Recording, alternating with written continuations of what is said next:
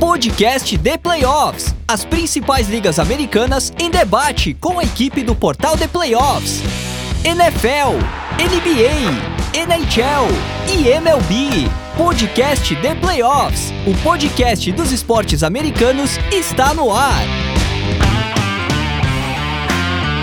Olá, sejam muito bem-vindos à edição número 137 do podcast The Playoffs, o podcast dos esportes americanos no Brasil, no primeiro domingo de NFL da temporada 2023. Eu sou o André Amaral, com o time completo na bancada, formada por Amanda Geroldo, Fábio Garcia e Fernando Ferreira, para falar sobre uma semana 1 de muitas emoções, resultados inesperados, talvez menos pontos marcados do que o esperado e, claro, aquela que sempre aparece nessa época do ano, a chamada overreaction, reação exagerada a determinados acontecimentos ou placares, ou não, né? A gente vai discutir muito disso aqui, se conclusões definitivas podem ou não ser tiradas dessa semana 1. E esse ano estamos mantendo a já tradicional seleção da rodada, listando os melhores jogadores da semana em cada posição, mas a escalação definitiva você só descobre no Instagram do The Playoffs ao longo da semana, porque temos que esperar o Sunday Night Football e o Monday Night Football. E falando em Sunday Night, outro lembrete é que, como também já virou tradição, estamos gravando logo depois dos jogos do segundo horário do domingo, mas sem deixar de cobrir a partida do horário nobre, cuja análise virá numa gravação só dela, junto com o encerramento do episódio de hoje. Lembro que esse episódio foi editado pelo estúdio WPcom, que trabalha com gravação, edição e produção de podcasts, videocasts e autos comerciais em geral. Então, se você tem um conteúdo, mas não tem tempo para editar ou precisa de uma ajuda para tirar ele do papel, manda uma mensagem para o nosso amigo Pique pelo telefone ou WhatsApp DDD 54 99620 5634 ou entra no site grupo WPcom com.br barra estúdio. E lá no site você também encontra os links, os links para as aulas de edição de áudio do PIC, lá no YouTube, e para o curso que ele oferece também, onde você pode aprender diretamente com a fera, que é o dono da voz da vinheta de abertura aqui do nosso podcast. E também lembre-se de seguir a gente no Spotify, no Apple Podcast, no SoundCloud, no Deezer, no Amazon Music, ou em qualquer um dos seus agregadores de podcast favoritos, sem esquecer de deixar aquela avaliação de cinco estrelas, onde isso é possível. Temos também os grupos de WhatsApp para você discutir a NFL ou qualquer outro esporte das principais ligas americanas com outros fanáticos pelo assunto. Então, se quiser entrar em um ou mais dos grupos de WhatsApp, é só mandar uma mensagem para DDD 11 94666 8427. Dito isso, é hora do meu bom dia, boa tarde, boa noite para os nossos analistas, com os destaques iniciais deles, começando por ele que fazia muito tempo que não trocava uma ideia sobre a NFL comigo, já estava morrendo de saudade de Fernando Ferreira, que apesar da derrota nesse domingão, está animado com seu novo quarterback e pronto para começar mais uma temporada de Domingo de NFL. Fê, seja bem-vindo à nossa bancada. Opa, boa noite, André, boa noite, Fábio, boa noite, Amanda. Eu também estava com saudades, André, de dividimos bancadas aqui, mas vamos lá que agora, vamos lá que agora a gente tem muita semana de NFL aí pela frente, muitos domingos de NFL para fazer. E pois é, né, André? Torcedor dos Colts, apesar da derrota, tem motivo de sobra para estar tá feliz com a atuação do Anthony Richardson.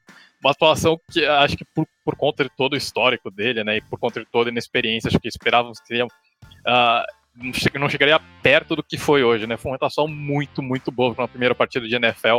Um quarterback tão jovem, com tão pouca experiência, né? O Anthony Richardson várias vezes se portou como um veterano ali em campo, né? Então, é, falar um pouquinho mais dos Colts quando for a hora, né? Mas destaque de abertura, André, não poderia deixar de, não, não poderia não dar esse destaque de, destaque de abertura para o Detroit Lions ali com essa vitória sobre o Kansas City Chiefs, né?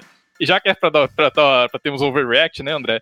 Uh, acho que a NFL inteira está descobrindo uma coisa que a gente já vinha falando há uns dois anos. A Morrison Brown estará entre os cinco melhores wide receivers da NFL até o final do ano. E a gente precisa, assim, colocar a dupla Jared Goff e a Morrison Brown já no top 10 das duplas de quarterbacks e wide receivers da NFL. E até o fim do ano, provavelmente, eles vão estar ali flertando com um lugar no top 5. Esse time do Detroit Lions com uma outra jersey estaria numa conversa muito mais séria, né? Então, saindo um pouquinho do personagem agora, falando um pouquinho mais sério, mas esse time do Detroit Lions é uma equipe forte. Eu acho que a prova disso veio nessa quinta-feira ali.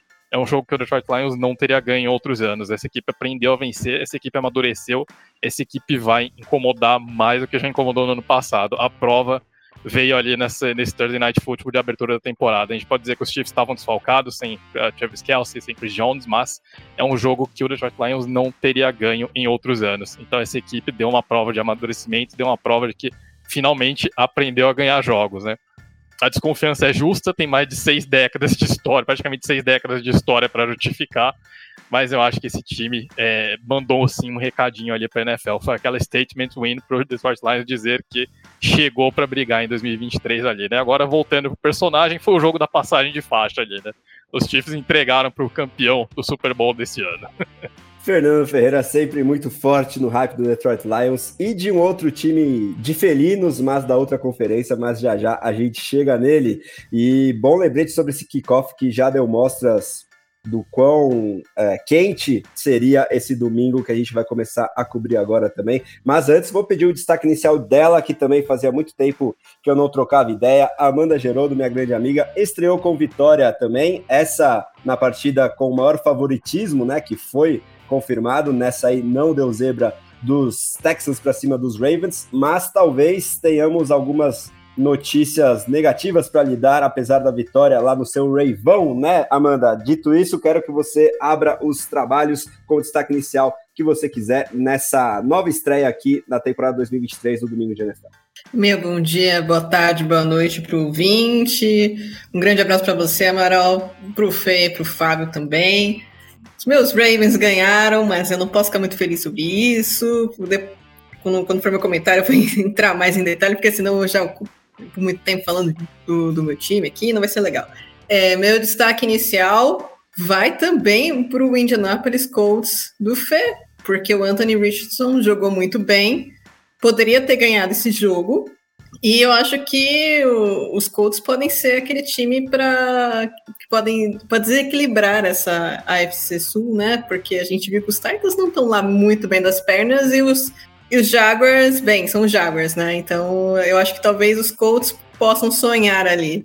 Boa, vamos ver se isso acontece ou não. É ou não é? Meu grande amigo Fábio Garcia, esse eu tô trocando ideia direto, não só no WhatsApp, mas lá no canal do YouTube do The Playoffs com as nossas tier lists. Tivemos uma maratona aí de prateleiras e agora voltamos a nos ver aqui nessa bancada maravilhosa do Domingo de NFL, Fábio. Você, ao contrário de mim, tá muito feliz nesse domingão, depois de uma vitória num confronto divisional bem importante. Eu quero seu destaque inicial. Bem-vindo, Fábio.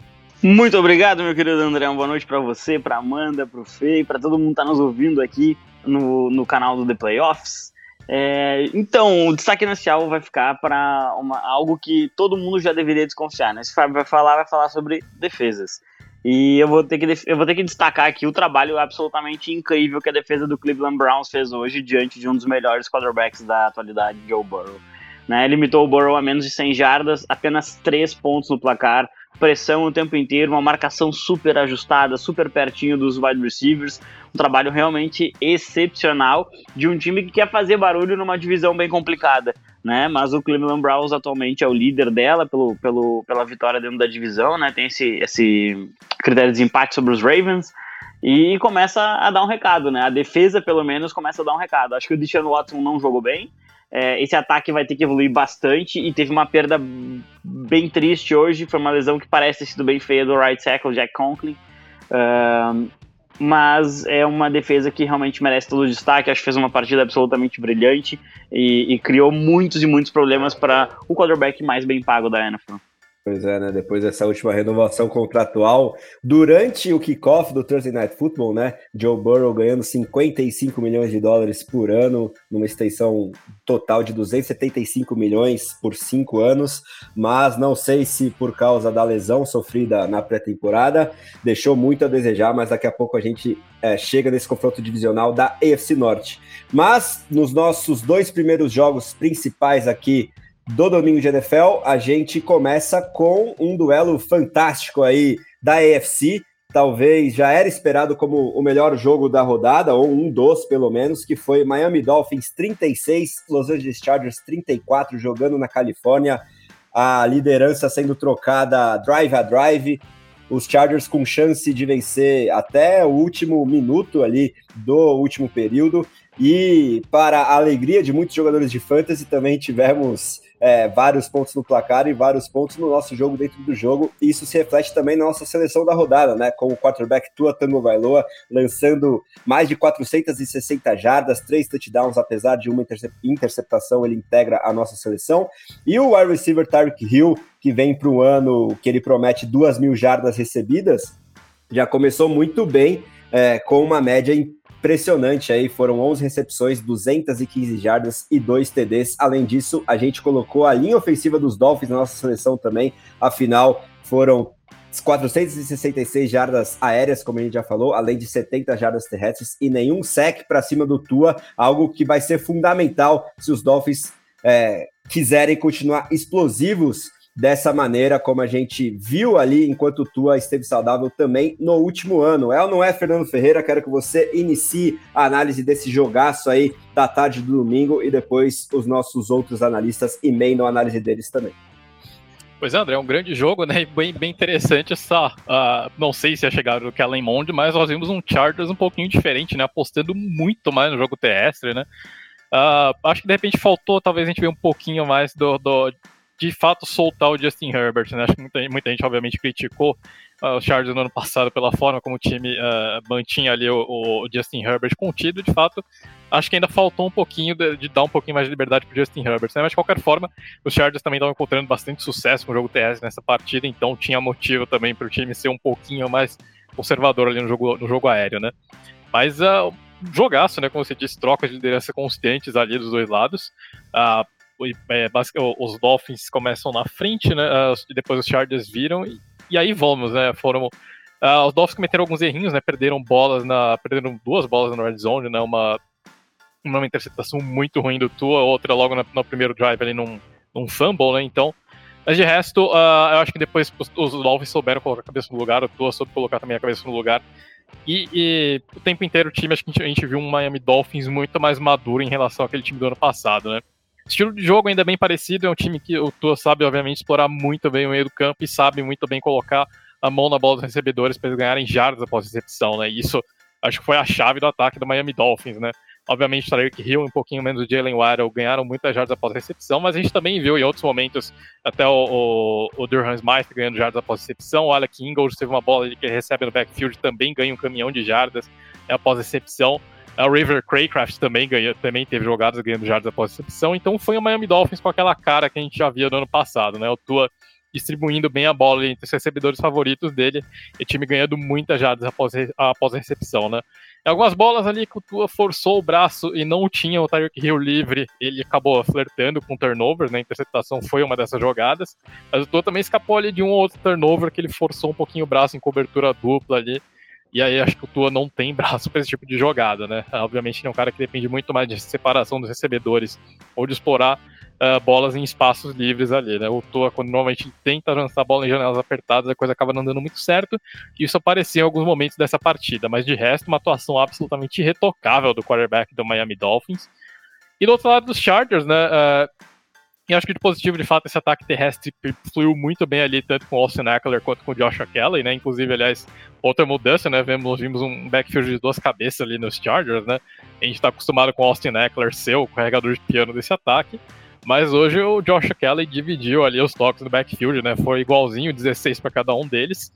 E os Chargers, de fato, funcionaram muito bem ali, né? O time até teve a chance de ganhar o jogo ali, mas a defesa dos Dolphins apareceu muito bem, conseguiu incomodar o, o Justin Herbert, forçando ali um, um, intentional grounding ali na, na, nos primeiros lances e fechando o jogo com um sec ali, né? Então, a defesa dos Dolphins sumiu um pouquinho durante o jogo, mas apareceu no momento mais importante de todos ali para ganhar a partida, né? Uh, acho que de pontos preocupantes para os dois lados, as defesas em, em, setores diferentes, né? Enquanto Miami Dolphins, que tinha uma das melhores defesas de jogo terrestre da NFL, foi absolutamente atropelado pelos Chargers, né? 234 jardas. O Los Angeles Chargers simplesmente não teve resposta para esse jogo de passe curto intermediário do Miami Dolphins, né? Muita dificuldade para derrubar os jogadores. E não só o Tyreek Hill e Jalen Waddle, né? Mas de fato os Chargers cederam muitas jardas após recepção para todo mundo do Miami Dolphins ali, né? Então, acho que isso daí liga um sinal de alerta o jogo dos Chargers uh, no setor dos linebackers e na secundária falhando bastante, e essa já era uma das fraquezas do time na última temporada. Aparentemente não mudou até agora, né? Os Chargers, de novo, com muita dificuldade uh, nesse, nesse, é, em conter jogos intermediários e curtos ali, né? Então, acho que é uma coisinha ali pra gente ficar de olho. E resto, vamos ver se o Kellen Mond dá um pouquinho mais de liberdade pro Justin Herbert nas próximas partidas, né? Mas no geral, acho que Uh, essa partida aqui fica muito mais no mérito da, da, forma como as duas equipes jogaram que propriamente deméritos defensivos, né? Acho que são, é mais um sinalzinho de ali de alerta, né, para esses desempenhos não se repetirem. Mas uh, acho que também não é, também não é motivo para entrar em pra pânico ainda, né? Acho que ainda tem muito chão pela frente ali para as duas equipes se ajustarem nesses dois, nesses dois setores que foram bastante é, foram bastante explorados hoje, né? De resto, um jogo importante também, né? Que são, é, acho que são adversários diretos, né? Seja num possível wildcard ali. Não sei se de repente o, os Dolphins podem fazer uma graça ali para cima do Buffalo Bills na NFC East. Não sei se os Chargers vão aprontar para cima dos Chiefs na NFC West, mas são dois times que não são favoritos dentro das suas respectivas divisões, e portanto ali né, os Dolphins saem em vantagem nesse confronto uh, direto ali pelo wildcard, que também tem aquele saborzinho especial de ser Tua Tango Vailoa contra o Justin Herbert ali, né, esse que, esses dois quarterbacks acho que estarão é, diretamente ligados até o final das suas respectivas carreiras ali por conta do draft. Bem, já emendando por aqui, é, Concordo com o Fê que é muito cedo para a gente fazer qualquer tipo de diagnóstico sobre essas equipes, até porque foi um, acho que um dos jogos mais complicados dessa, dessa primeira rodada. Não foi um jogo fácil para nenhuma dessas equipes. São equipes que muito provavelmente se encontrarão em confrontos de wildcard, em confrontos de pós-temporada. Mas uma coisa que que me ficou na cabeça vendo esse jogo é que, tipo, meu, os Chargers deram uma de Chargers de novo, né? Eles tiveram a chance de ganhar esse jogo. Eles podiam ter conseguido um field goal da vitória, ter matado um tempinho, mas novamente perderam é, jogos que poderiam ter ganhado. E isso é uma tônica que vem de, desde muito tempo. Então você tem o Justin Herbert, que é um, um quarterback excelente, mas você não consegue tirar o melhor dele em todas as ocasiões. Você tem um grupo de recebedores excelente, um corredor excelente, mas você não consegue tirar o melhor desses atletas, porque você sempre está cometendo os mesmos erros. Então, vai lá em 2020, é, 2021. Se eu estiver enganado, o Fábio vai me corrigir, porque ele não se esquece desse dia que os Raiders é, eliminaram os Chargers e, e, eles só precisavam de um empate para classificar as duas equipes, mas enfim. Depois a gente teve aquele bendito wildcard que eles conseguiram perder um jogo em que estavam com muita vantagem e o, o Trevor Lawrence tinha lançado três interceptações no primeiro tempo. Os Chargers conseguiram perder. E esse jogo contra o Miami Dolphins, é lógico, não é o mesmo, não tem essa mesma carga de um jogo que, que vale eliminação não, um, um jogo de mata-mata, não tem. Mas, novamente, é os Chargers perdendo por tiros no pé. Então, a gente teve, por exemplo, o Justin Herbert com um intentional grounding ridículo. É, gente, Justin Herbert, você é excelente, mas dá para tomar decisões melhores, umas chamadas um pouco duvidosas. É, novamente, um dos fatores que fez diferença, inclusive, para esse jogo, eu acho, foi a, a, participação dos recebedores. Então, o, o Miami Dolphins conseguiu acionar muito bem o Tarkill. A gente vê isso no, na statline dele, e se você ver esse jogo, isso estaria muito claro, mas é, o Tarkill com 215 jardas, 11 recepções e 2 touchdowns. Porque o Miami Dolphins sabe que tem que colocar a bola na, na mão dele. E aqui no, no grupo de recebedores dos Chargers, nada. Tudo bem, o Keenan Allen teve 76 jardas, mas coloca a bola no Keenan Allen. Coloca a bola mais nas mãos do, do Austin Eckler. É, procura o Mike Williams, que é o cara que tem, que, que faz aquelas recepções contestadas, sabe? Então eu acho que falta sab saber usar essas armas melhor para o time dos Chargers. E o Tua, o Tua realmente, agora falando um pouquinho dos Dolphins, mas comentário aqui sobre o Tua. É, é, incrível porque ele é uma máquina de produzir jardas, e às vezes eu acho que né, é, os recebedores produzem jardas por ele, né? Porque eles, esse é, o passe é curto, mas o Tarkill leva para mais 30 jardas, o Jalen Waddle leva para mais 20 jardas. Mas ele também comete, cometeu alguns turnovers aqui que é, poxa, vamos tomar mais cuidado, no, porque no próximo jogo pode fazer diferença. Então ele sofreu uma interceptação que foi bem feia, e ele sofreu dois fumbles, um deles foi perdido, o outro a equipe conseguiu recuperar. Agora, assim, é, nada nada, não criticando tua, mas é só para ele tomar cuidado com, esses, é, com essas situações que ele entrega a bola para o adversário, porque isso foi uma das questões dele no ano passado também. Tem essa produção que é muito boa, mas é, segurar um pouco né, o número de turnovers. Mas de qualquer forma, é muito bom vê-lo em campo e vê-lo jogando bem, né? Porque é, depois de todas as concussões que ele sofreu no ano passado, que a gente até debatia se ele devia voltar a campo para jogar futebol americano, é muito bom vê-lo ganhando, é, produzindo mais de 400 jardas, marcando TDs, então é, que ele continue produzindo, né? E que o Miami Dolphins continue ganhando, né?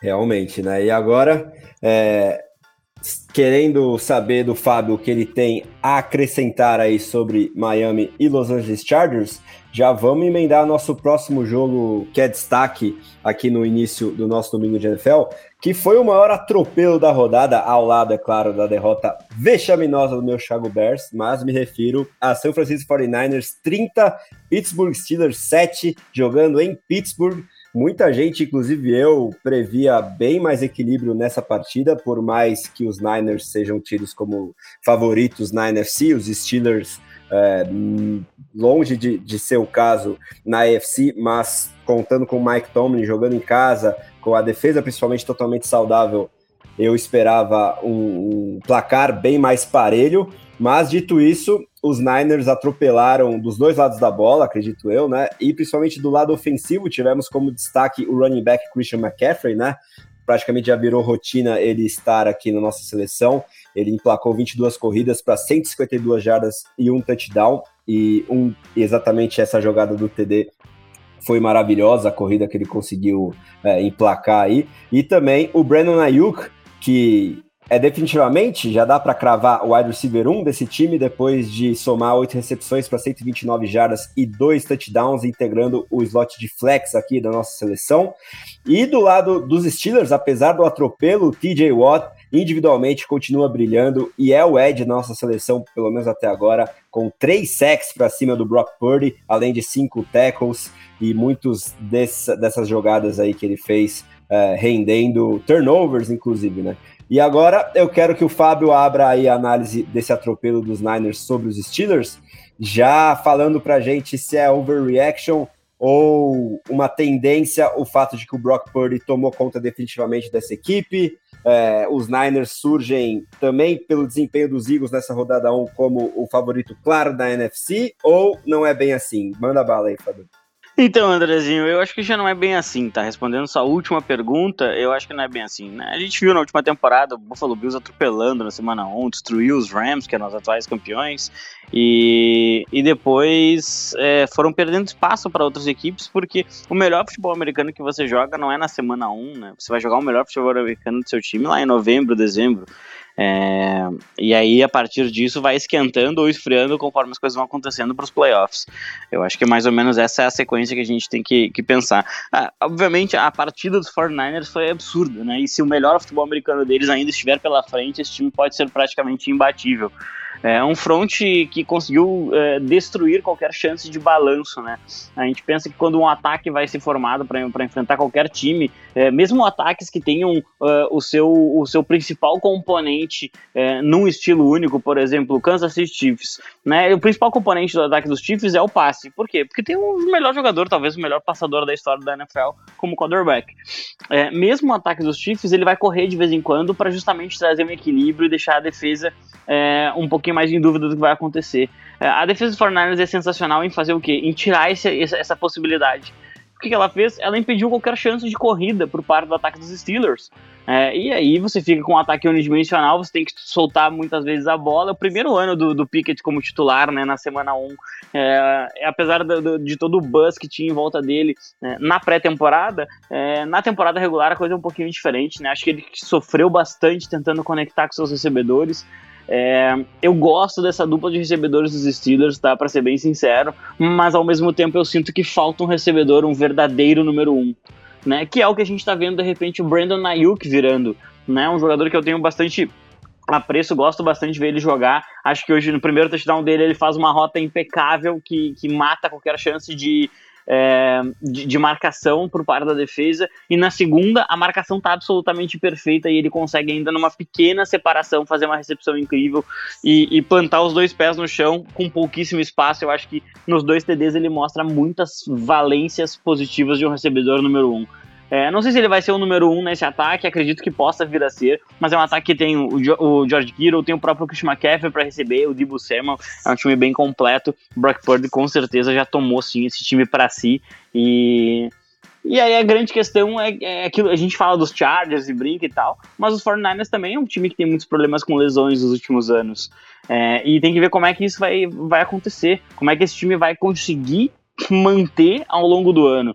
É, eles com certeza são um dos favoritos, já eram antes da semana 1, eles só deram um recado para a NFL de que eles começaram o ano realmente muito fortes. Eu dou um destaque é, muito grande para esse esse front seven deles que é realmente sensacional. E mesmo quando eles rotacionam jogadores, eles na DL, principalmente, eles conseguem manter um nível de qualidade absurdo, assim. Os Steelers que tinham muita expectativa em volta da sua linha ofensiva é, vão dormir com, com essa expectativa bem frustrada, né? É, jogando diante do seu torcedor, não conseguiram estabelecer um jogo terrestre e eu acho que isso foi preponderante para o time não conseguir avançar. Kenny Pickett com alguns lançamentos bem infelizes, é, e, e, e, o time, depois de todo um hype criado, depois de toda uma ideia de vou desafiar dentro da minha conferência, é, ter uma derrota por mais de três postas de bola dentro de casa é algo para se, se repensar muita coisa. Né? Ainda é semana 1, um, mas os Steelers vão precisar reagir muito rápido, estão numa divisão realmente muito complicada. É bom, acho que como o Fábio trouxe, né, ponto, esse ponto final ali talvez tenha sido de fato um choque de realidade para os Steelers. Mas acho que são times que estão em realidades diferentes, né? Enquanto os 49ers vêm para mais uma temporada para brigar pro Super Bowl, a realidade dos Steelers ainda é sonhar com playoffs ali, né? Então acho que talvez tenha sido. Uh, não acho que é motivo para o time desanimar, mas é uma, é uma forma pro time, é, é um motivo para o time é, perceber que talvez ainda não esteja lá, né? Foi um, de fato um choque de realidade para os Steelers, né? Acho que foi para dar aquela acordada na temporada e começar de fato a perceber que, o, o como o Fábio disse, acho que pré-temporada é uma coisa, temporada regular é outra, né? Ano para os Steelers começa agora.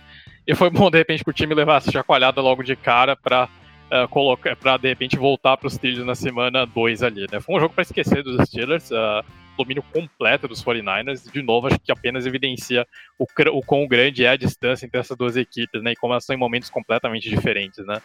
Uh, como o Fábio destacou, né, os 49ers dominaram completamente uh, e obrigaram os Steelers a lançar a bola por vários motivos, né, não só com a defesa tirando esse jogo terrestre, né, limitando na de Harris, mas também os 49ers abriram vantagem muito cedo, né, Logo, o, jogo mal tinha começado ali, os Steelers já estavam no buraco de praticamente três posses de bola ali, né, então uh, os Steelers não tiveram opção, né, o time teve que ir para o passe logo cedo, o Kenny Pickett teve que tentar quase 50 lançamentos nessa partida, porque o time o tempo inteiro estava indo atrás do resultado, né, então o jogo ficou unidimensional por diversos fatores ali, né? Uh, e o Pickett, de fato, teve um jogo muito ruim, né? Muitos, como o Fábio destacou ali, muitos misfires, né? Muitas bolas que ele jogou longe dos recebedores, passes altos ali, né? Apesar dele ter tido um bom aproveitamento no passe, é, nas, nas, estatísticas ali, a, a, a, gente vem do jogo de fato é, como os números às vezes enganam, né? O Pickett teve várias bolas ruins ali, as duas interceptações, acho que principalmente a segunda interceptação foi um lance bem feio ali um jogo, um jogo ali para dar uma acordada também no quarterback de segundo ano ali dos Steelers. Né? O, o Pickett teve seus bons momentos, principalmente na, na reta final ali da temporada passada, quando os Steelers estavam entraram na briga pelos playoffs. Mas hoje foi um joguinho ali para dar uma acordada e lembrar o Pickett que ele ainda tem que evoluir nesse segundo ano dele como quarterback da NFL, né? Então, acho que os Steelers, acho que os Steelers vão, é, apesar de ser, enfim, apesar dessa derrota feia na semana 1, são os Steelers, e enfim, nós já enterramos os Steelers umas 50 vezes nesses últimos dois anos, e o time vai lá, é, é o melhor estilo de filme de zumbi, a gente vê aquela mãozinha se erguendo do túmulo, e quando a gente pisca os olhos, os Steelers estão lá brigando pelos playoffs na semana 18 ali, né? Então, acho que é, não dá para enterrar os Steelers apesar desse resultado. Acho que é um time que ainda vai se recuperar ali ao longo do ano, deve chegar a incomodar a gente dentro da UFC, deve chegar uh, brigando ali para uma vaguinha de wildcard. Essa semana ali, de fato, talvez tenha sido um pontinho fora da curva, né? Uh, e sobre os 49ers, de fato, acho que fez um jogo de um contender, né? Acho que um contender, quando você enfrenta uma equipe mais fraca, você tem que fazer isso, é passar o trator e não dar chance para eles, né? Uh, Brock Purdy, acho que é um jogo importante para ele ganhar confiança, né, depois do retorno da cirurgia. Uma coisa é jogar de fato os snaps pré-temporada, outra coisa é jogar numa temporada regular. E o Brock Purdy teve um jogo muito seguro ali no comando do ataque dos 49ers. Né, acho que já estava comprovado isso e hoje foi mais, foi mais uma mais uma evidência, né? O, o, o Brock Purdy de fato tem a chave da casa ali nos 49ers. Ele já tem totalmente a confiança da comissão técnica e foi um jogo muito seguro do Brock Purdy, né? É, o Fábio destacou ali o segundo touchdown do Ayuk, né? Foi uma bela recepção do wide receiver do, dos 49ers, mas também foi um belíssimo back shoulder pass ali do, é, do Brock Purdy. De fato, um lançamento muito bonito. Então, acho que o quarterback dos, dos 49ers fez ali o joguinho, fez um jogo de fato, um statement game também dele, né? Por mais que não tenha sido contra um time particularmente forte, eu acho que o Purdy precisava de uma partida dessa para é, para recuperar a confiança depois, de, depois da cirurgia e também né, o primeiro jogo de fato dele como titular ali, como titular de ofício ali do, é, dos 49ers, né? Então acho que também foi um jogo para comprovar que é, para realmente para é, colocar o carimbo ali, provar que ele é o dono desse ataque a partir de agora, né? Então, também essa partida, essa partida teve seus momentos importantes pro é, pro San Francisco 49ers, né? Então, de resto, acho que é isso.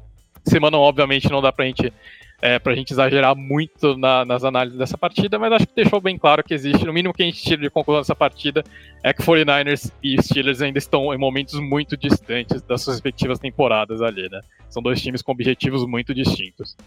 Fechamos então os jogos de destaque aqui na nossa pauta. Vamos agora para aquela rodada um pouquinho mais relâmpago, um jogo por analista, começando por Fábio Garcia dissecando essa vitória do Philadelphia Eagles para cima do New England Patriots 25 a 20, mas que eu acho que muita gente esperava um script bem diferente do que realmente foi, né?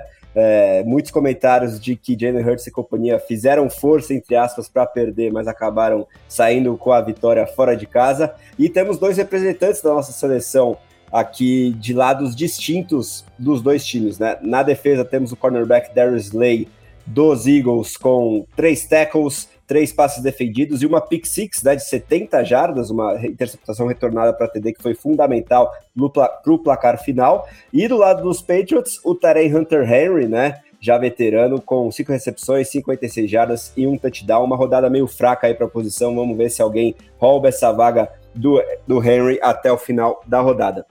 Dito isso, quero que o Fábio fale aí sobre essa vitória dos Eagles, que pode ligar algum sinalzinho de alerta lá na Filadélfia, apesar é, desse 1-0 aí no, no, no, placar, né? No, no, placar da temporada, uma vitória é sempre uma vitória, né, Fábio?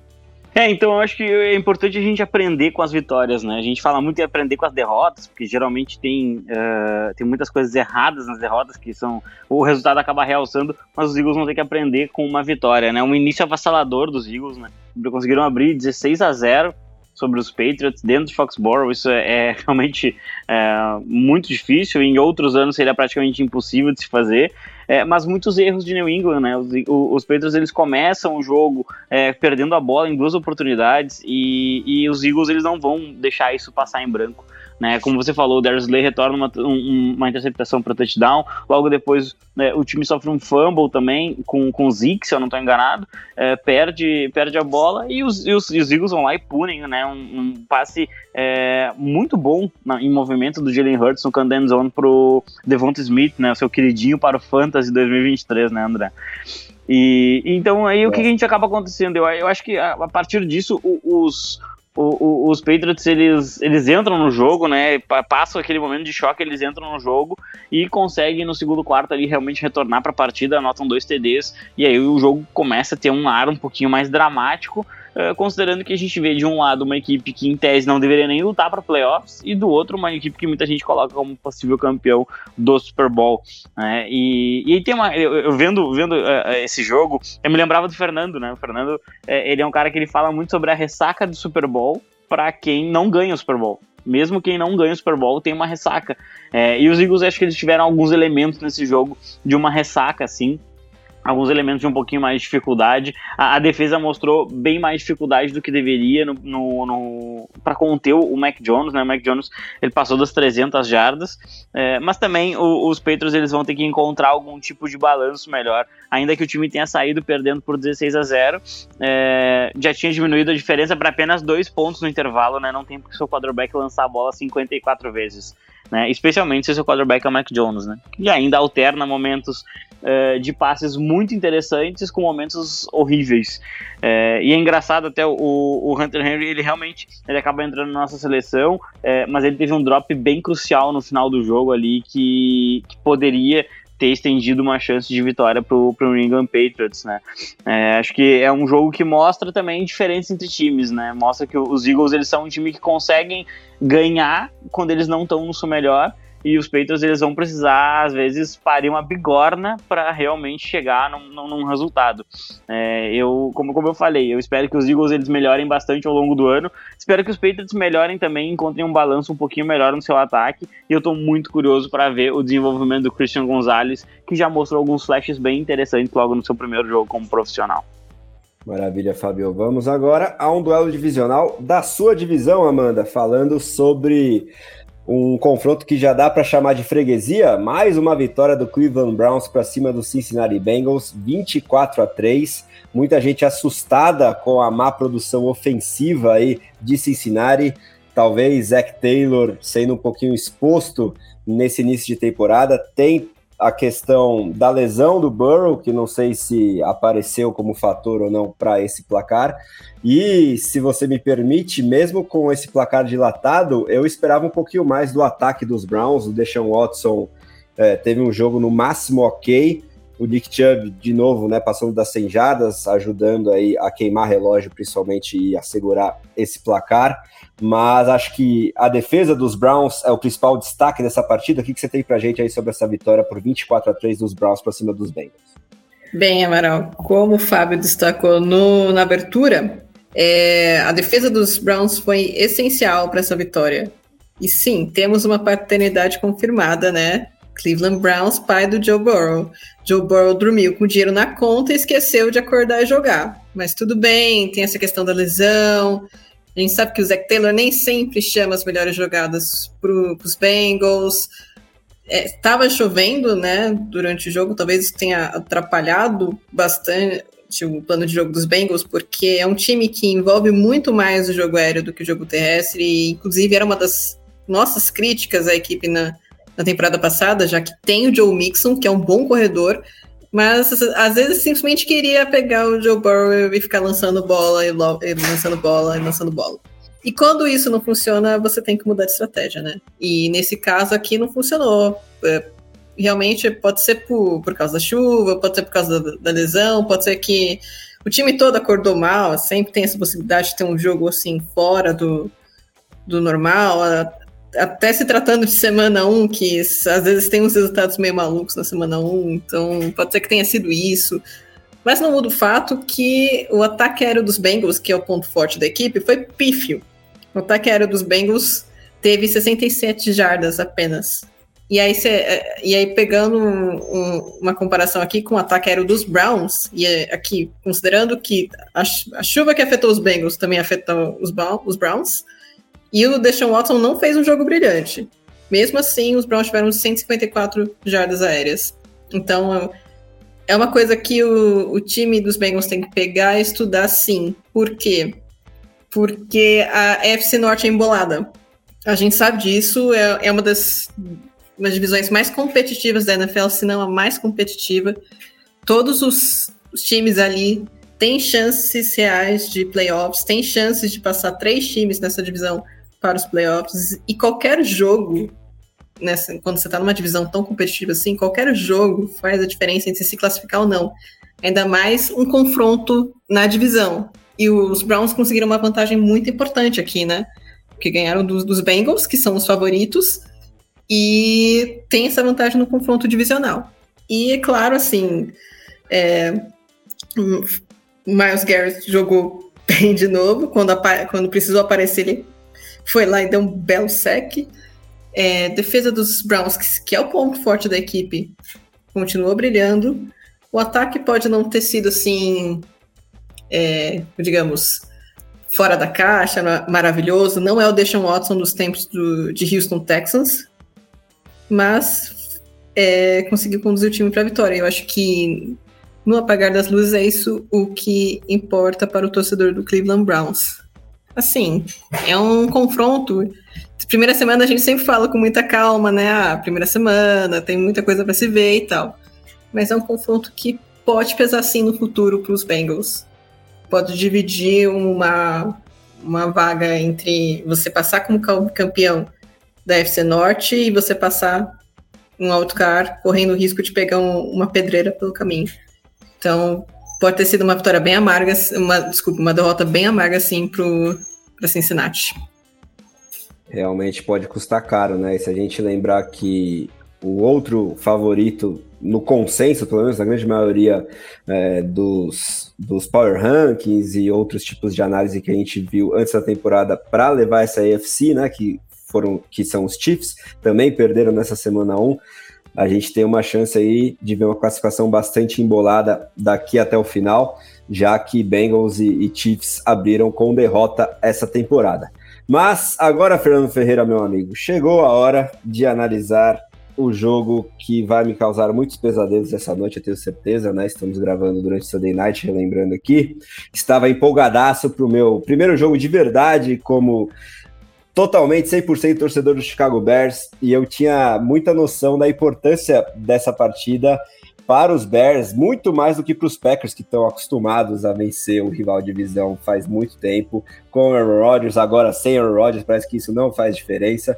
E os Bears, depois de uma off-season muito movimentada, com renovação de elenco, animação por um wide receiver 1 para destravar finalmente todo o potencial do Justin Fields, reforços na linha ofensiva, reforços na defesa, e, enfim, depois de talvez um primeiro quarto, um primeiro tempo em geral, um pouquinho mais equilibrado, e de alguns fatores que me animaram em relação ao Justin Fields especificamente, né? Ele estava com uma taxa de completude de passes bem interessante, mas sem nenhuma big play, ainda assim eu estava gostando do que eu estava vendo. O segundo tempo, nem isso sobrou para eu me animar. Ele cometeu dois turnovers, o jogo inteiro foi para o vinagre, o Aaron Jones passou por cima do Chicago Bears e agora a gente tem que emitir quantas certidões de paternidade aí dos Packers para cima dos Bears, hein, Fê? E do outro lado temos o Jordan Love iniciando essa era do amor com muitos sinais de animação para a torcida verde e amarela? Pois é, André, né? Do, do, lado dos Bears, né, acho que a, a, questão agora é de descobrir quem que é o pai verdadeiro ali, se é o Aaron Rodgers ou se é o o próprio Green Bay Packers ou se vai ficar dividindo ali a guarda, né? Mas de fato é, é complicado, né, André? Esse acho que era um jogo para os Bears de fato lavarem a alma ali, né? Acho que muita gente apostou. Os Bears entraram como favoritos nessa partida, né? Os Packers em total desconfiança por conta dessa mudança do Aaron Rodgers, né? A gente acho que debateu bastante né, na pré-temporada que esse, o Aaron Rodgers era o que sustentava esse time do Green Bay Packers e que agora sem o Rodgers a gente já vê o verdadeiro Green Bay Packers ali, né? Enquanto que esse time de fato não era lá essas coisas, o Chicago Bears vai lá e é, dá uma motivação e tanto pro, pro, pro time Green Bay, né, André? Mas de fato, um jogo. O Chicago Bears simplesmente não jogou, a verdade é essa, né?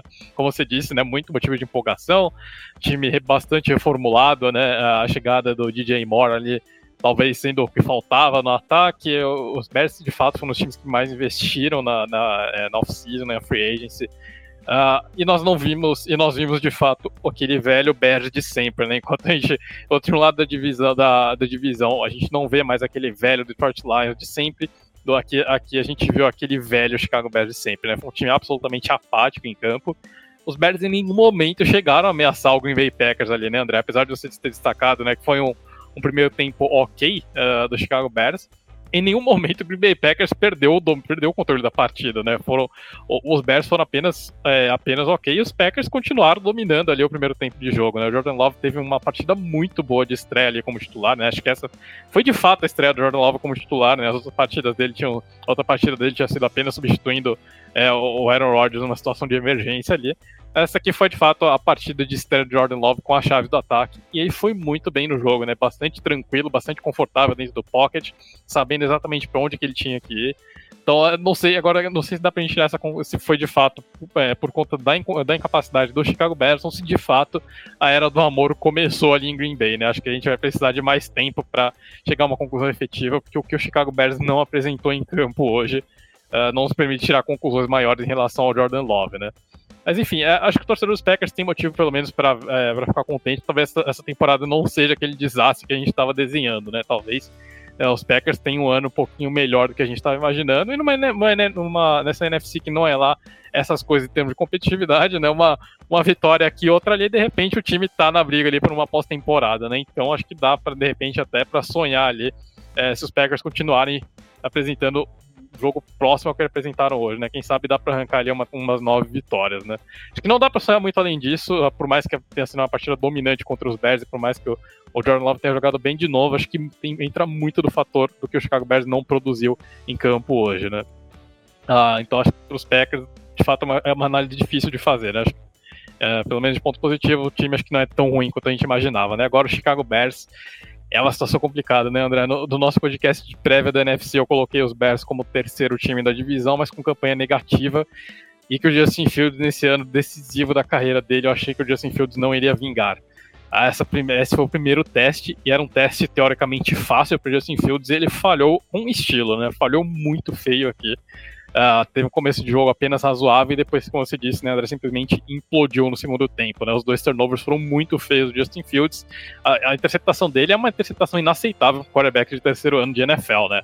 E acho que esse que é o ponto, né, André? O Justin Fields está no terceiro ano de NFL e o Justin Fields do terceiro ano de NFL não é diferente do Justin Fields de Ohio State, né? É, as falhas do Justin Fields continuam sendo aquelas mesmas que vinham no Scout Report dele.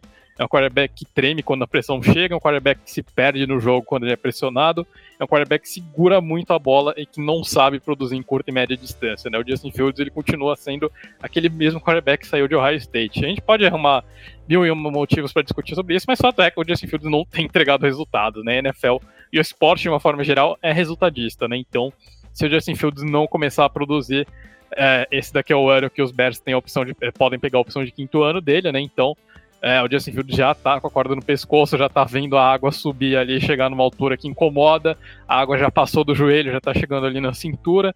Então o Justin Fields, é, acho que abre aquela contagem regressiva para ele, né? O Justin Fields vai ter que apresentar alguma coisa. Que, o, que ele, o que a gente viu contra, contra o Green Bay Packers, mas não é nem de longe próximo ao que ele precisa produzir para convencer o Chicago Bears que ele é de fato esse franchise quarterback, né? Então, Uh, ah, para os Bears, essa partida foi um banho de água, foi um balde de água fria gigantesco ali, né? Foi uma caixa d'água praticamente que caiu na cabeça do Chicago Bears. Esse jogo aqui foi um choque de realidade enorme. O time tem muito trabalho a ser feito se quiser uh, justificar, o, justificar o, que foi, o que foi investido durante a off-season, né? Acho que essa talvez não seja uma overreaction de semana 1, né? O Chicago Bears foi muito, muito, muito mal mesmo contra um time que não é nem de longe um dos melhores ali dentro da conferência, né? É, a coisa vai dificultar bastante para o Chicago Bears essa coisa da temporada e o time vai precisar se encontrar. Mas honestamente, André, eu acho que o que a gente viu hoje é mais próximo do que a gente vai ver nas próximas semanas, né? Então se prepare, porque eu acredito que é um ano bastante longo para a franquia de Chicago, mais um ano longo aí para o Chicago Bears. Respirando fundo aqui, muito feia coisa. O console aqui temos duas escolhas de primeiro round para o ano que vem. Se isso se mantiver, que é a tendência, né? Quem sabe, pelo menos via trade, a gente consegue um novo respiro para finalmente ou não encontrar um franchise quarterback, algo que os Chicago Bears nunca tiveram na história da NFL e parece que estamos fadados a nunca ter. Mas enfim, é, semana 1, um, vamos ver se as coisas mudam. Tem muita temporada pela frente. Eu escolho acreditar, cada vez mais pessimista, mas ainda acreditando, porque eu gostava muito do prospecto de Justin Fields. Agora, Fábio, vamos falar sobre algo muito mais otimista aqui para nossa bancada, especificamente para o senhor, que cravava já há muito tempo essa vitória do seu Las Vegas Raiders jogando no Colorado contra o Denver Broncos. Foi bem apertado, né? 17 a 16. E mesmo com o estreia de Sean Payton, Russell Wilson tendo flashes aí, talvez, de um vintage Russell Wilson. Os Raiders conseguiram sair com essa vitória e eu quero que você explique para a gente os fatores para isso e os panoramas das duas equipes a partir dessa semana 1 daqui para o final da temporada. Manda bala, Fabio. Olha, esse jogo ele, ele já tinha fatores uh, externos que eu acho que pesavam bastante, né? o jogo foi no Colorado, como você falou, né? Casa do Denver Broncos, e, e, e, tinha um ambiente muito positivo pela chegada de Sean Payton. Então a gente viu logo no início da partida né, um apoio muito forte para Denver, algo que não aconteceu na última temporada, né? Na, ali que na terceira semana, na última temporada já tinham vaias dentro do, né, dentro do estádio do, do, dos Broncos, e, e, hoje era um apoio muito forte, muito massivo. É, os Broncos cheios de confiança, eles tentam um onside kick. Primeiro, primeiro lance da temporada deles é um onside kick que os Broncos recuperam, inclusive. Só que o jogador que acaba uh, recuperando a bola, ele toca antes das 10 jardas, isso é uma falta, os Raiders aceitam a falta e já começam no campo de ataque é, o Jimmy Garoppolo conduz um, um, um, drive muito seguro e termina num touchdown pro Jacoby Myers, né, que veio lá do New England Patriots para ser o recebedor número 2 da franquia. É, e, e, achei assim, é, isso poderia, se fosse o Denver Broncos ano passado, acho que poderia ter afetado a confiança do time, não foi o que aconteceu. O time é, teve um drive muito bem conduzido pelo Russell Wilson. É, na minha opinião, é, esse drive em si foi um drive muito bem conduzido, mas o jogo inteiro foi, foi um, teve um, acho que para mim, um, um excesso de conservadorismo, assim. É, os Broncos arriscaram muito pouco. Ok, tinham, tinham problemas na, na posição de wide receiver, é, mas isso não deveria impedir de você esticar o campo de vez em quando com uma bola ou outra para testar a secundária adversária. É, mesmo assim, o, o, o, o, Wilson conduziu muito bem e acabou fazendo um touchdown lançando a bola é, pro Lil Jordan Humphrey, né, que era lá do, do Saints, dos tempos de, de Sean Payton, então já conhecia o o playbook direitinho. É um lançamento em movimento, então isso esse que eu acho que entra o shade de, de antigo Russ Wilson, né? ele faz um lançamento em movimento para fugir da pressão é, e acaba acertando o touchdown.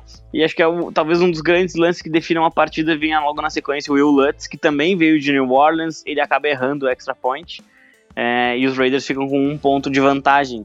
É, e aí, avançando no, no jogo em si, o que, que a gente vê? A gente vê drives bem conduzidos uh, pelos seus ataques, drives bastante seguros, conservadores, é, e as defesas aparecendo bem. Até a defesa de Las Vegas, que não, não costuma ser muito boa, é, alguns flashes interessantes, é, especialmente ali na figura, obviamente, do Max Crosby, que é, um, que é o grande destaque da unidade. No final do primeiro tempo, ele fica em 13 a 10 para Denver, é, com um drive de dois minutos é, excelente da equipe do, do Colorado, é, que terminou em mais um touchdown, dessa vez do Cortland Sutton. Né? Também um passe em movimento, o Russell Wilson é, novamente acertando isso. É, e aí no segundo tempo, o ataque de Denver implode. Ele não consegue produzir mais nada. É, mesmo quando ele conseguiu avançar bem no campo, é, foi, teve um holding, seguido de um sack, seguido de um tackle for loss, e aí colocaram o Will Lutz para chutar um field goal de 55 jardas que ele acaba errando, né? Então, é, os Broncos é, e, e, os Raiders também, eles, se puniram demais com faltas absolutamente desnecessárias, né? Seis primeiras descidas dos, dos, Broncos foram através de faltas dos Raiders. E assim, faltas realmente imbecis, assim, que, que não faziam nenhum sentido, né? O Marcos Peters faz um contato ilegal numa sideline, a, a jogada tá acontecendo na outra sideline, um fumble de, do Russell Wilson que os Raiders recuperam e acaba sendo anulado por conta disso. É, teve uma falta de roughing do the kicker, né? Então acertaram o Panther no momento que ele estava executando o movimento, virou 15 jardas, primeira descida automática para Denver, né? Então assim, muitos erros de execução que a gente vê numa semana 1, mas que podem custar mais caro ali na frente se você não conseguir corrigir eles. É, e acho que a, a, grande questão da partida fica para a conexão do Jimmy Garoppolo com o Jacob Myers, que acaba vencendo a marcação numa hot slant, vira o jogo no final da. ali no, no meio do quarto quarto, bota um 17 a 16.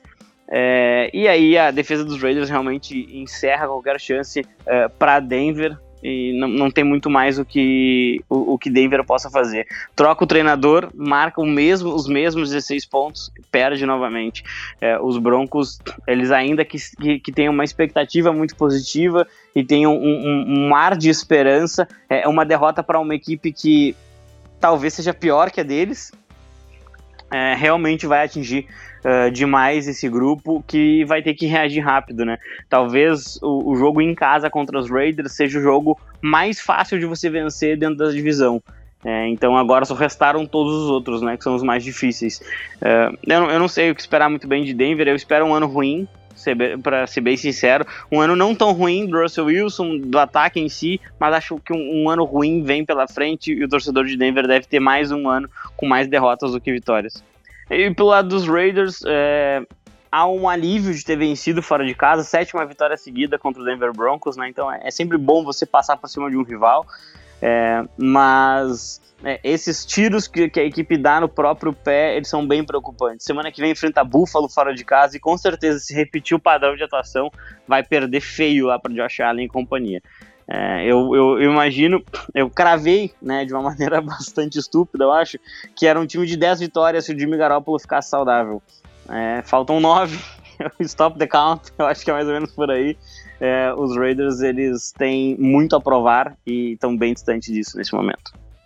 Talvez paciência seja a, o maior conselho para ambas as torcidas, mas a torcida do Reidão, como é o seu caso, Fábio, tem que aproveitar pelo menos esse fim de noite de domingo, porque uma vitória contra o rival de divisão sempre é bom e eu não sei. O único é time a vencer na divisão oeste da Conferência Americana, meu querido André Amaral. Líder único, isoladíssimo. Único. Exatamente. E se eu vou, vou, passar a semana inteira dizendo que se terminasse hoje, os Raiders eram campeões da divisão.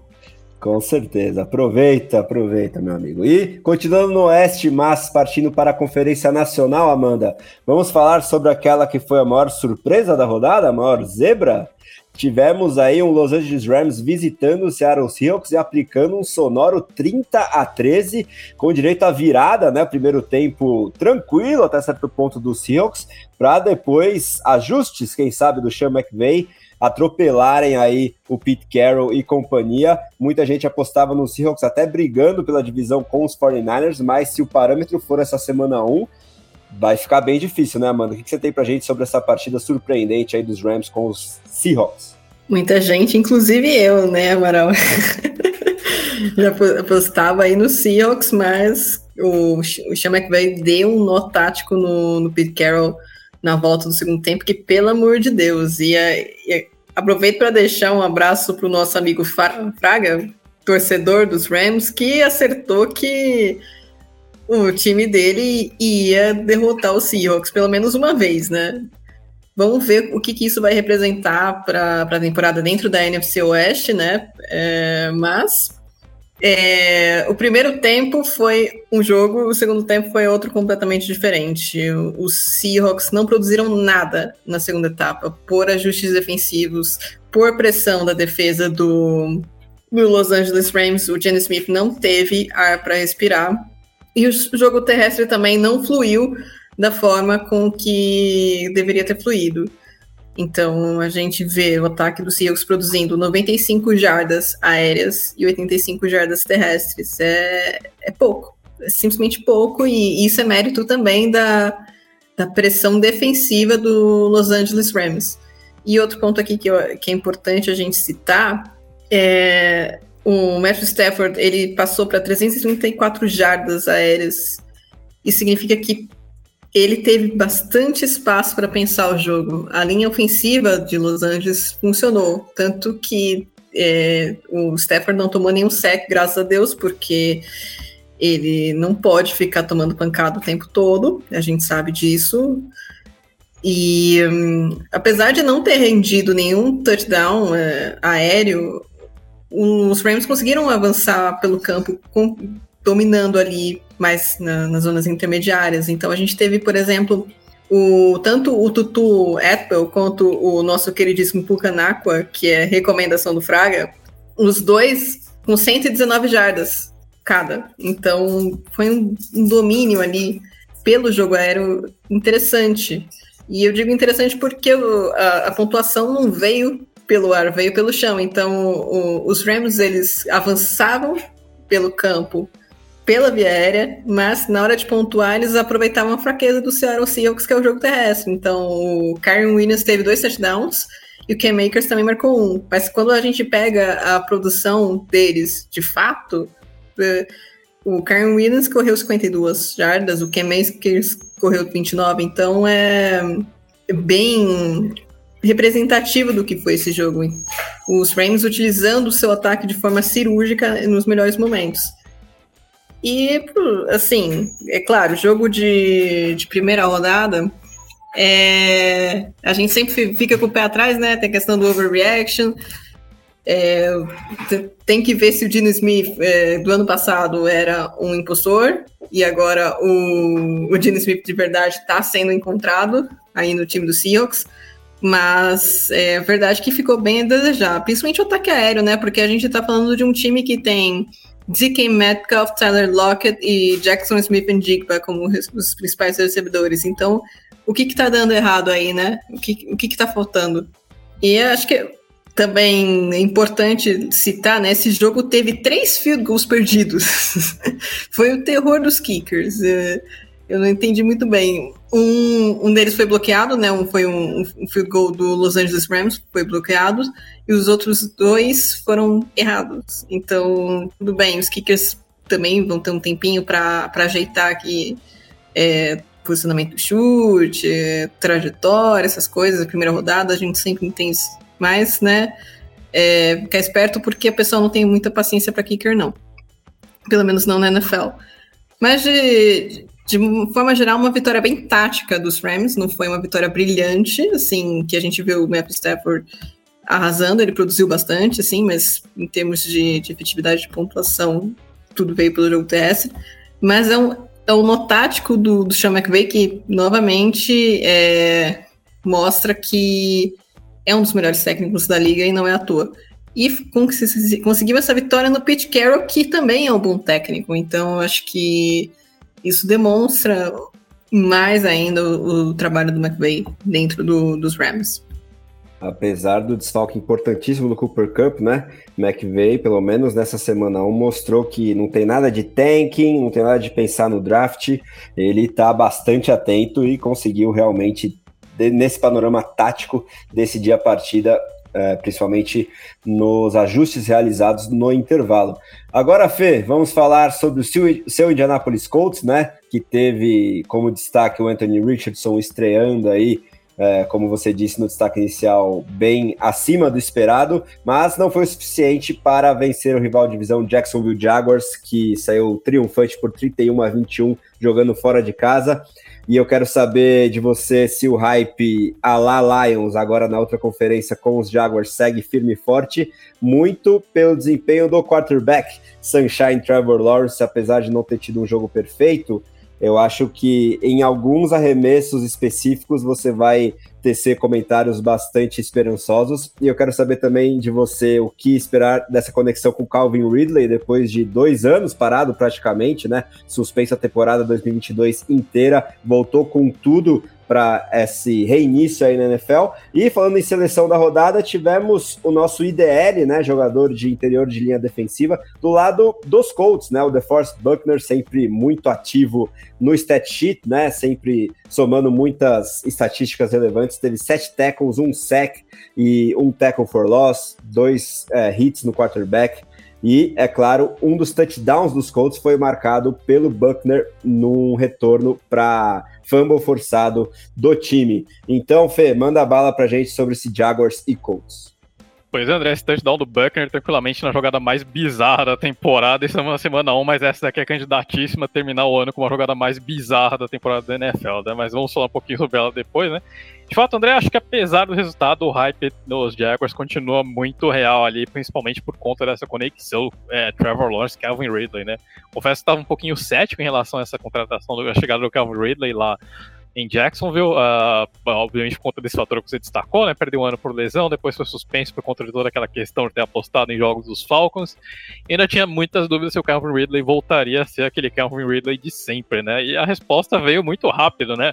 Calvin Ridley acho que está talvez até melhor do que estava na Atlanta Falcons.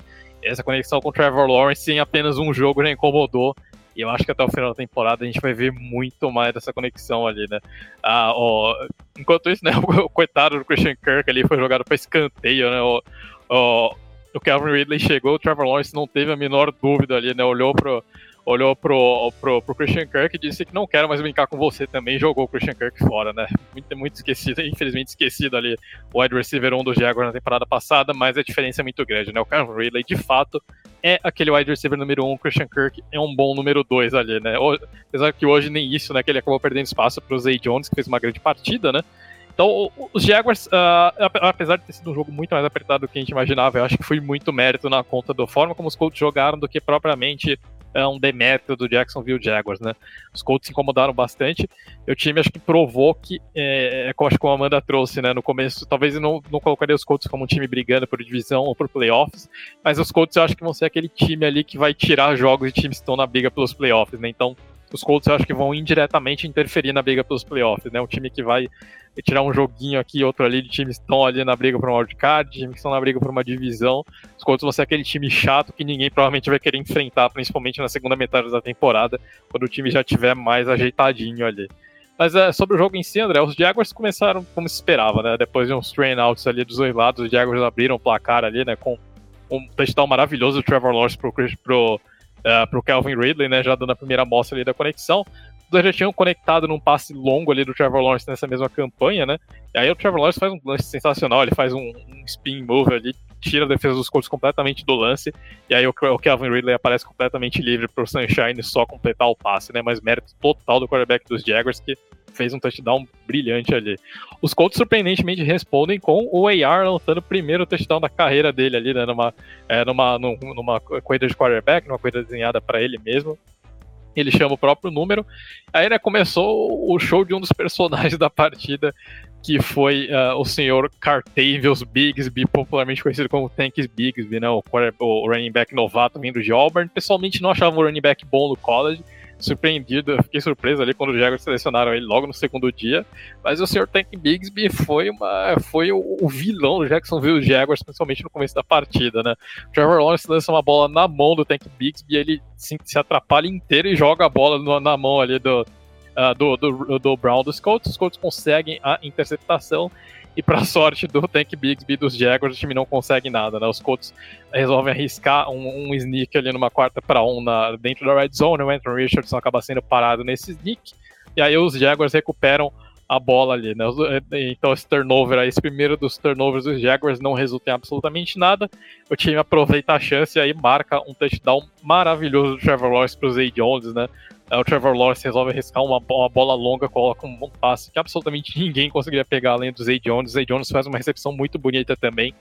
E aí os Jaguars voltam para frente, né?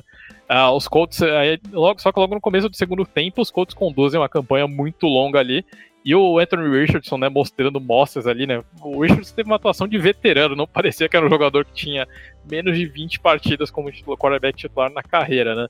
Parecia que ele já tinha umas, uma, uns 20 jogos só de NFL ali, né? Mas muito tranquilo, ele, ele conecta um passe curto ali para o Michael Pittman com muita paciência.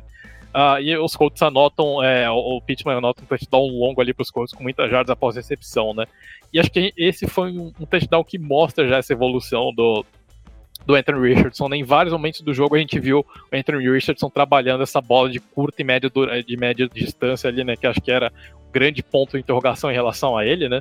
E, de fato, né, essas são as bolas que definem um quarterback na NFL, né? Você saber trabalhar na curta e média distância e não só nos passes longos, né? Zach Wilson está aí para provar isso, né? Não adianta você fazer touchdown de 70 jardas se você não consegue acertar um passe de 7 jardas, né? Mas o Anthony Richardson mostrou que já evoluiu muito em pouco tempo, né? Extremamente paciente, trabalhando realmente essas bolas intermediárias, né, trabalhando ali é, aquele, aquele jogo underneath que a gente fala tanto, né? Então é uma coisa que o Richardson não fazia na Flórida, chegou nos contos e já está fazendo muito bem ali, né? Então gostei bastante de ver esse quarterback bem maduro ali, apesar da pouca idade da pouca experiência.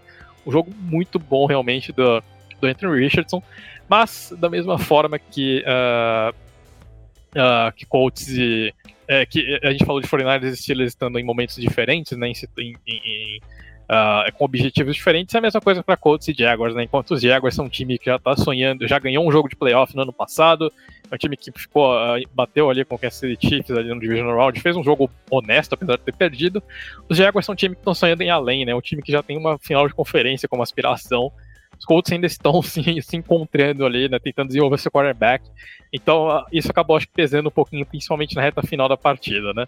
Mas apesar disso, os Colts depois desse empate passaram à frente ainda, né? Os, os Jaguars conseguem anotar um field goal ali e logo depois os times trocam fumbles, né? Os Colts têm o segundo fumble da partida sofrido pelo Dion Jackson, né? Que aliás abrindo parênteses aqui, né? O backfield dos Colts uh, completamente inexistente, né? O Evan Hull fez uma gracinha, fez duas jogadas boas e se lesionou. E aí a bola voltou pro Dion Jackson, que teve uma tarde absolutamente desastrosa ali, né? Sofreu dois fumbles, não produziu quando teve chance. Então o backfield dos Colts ali, sem o Zach Moss e agora sem o Evan Hull, que tinha dado uma, uma, uma pequena chama de esperança ali. Eu acho que esse backfield dos Colts vai sofrer um pouquinho. O Anthony Richardson vai ter que carregar o piano sozinho ali, correndo com a bola, né? Mas enfim, né, os Colts sofrem um fumble com o Jackson e logo em seguida os Jaguars é, o Tank Bigsby devolve a gentileza, né? Então, uma jogada estranha, né? O, o, o DeForest Buckner força, força um strip sack do Trevor Lawrence, a bola acaba quicando no chão, indo para frente, o Tank Bigsby recupera esse fumble e ele simplesmente para, o time dos Jaguars para e fica assistindo. O Zaire Franklin inteligentemente percebe que a jogada, que aquela bola ainda estava viva, que a jogada não tinha acabado.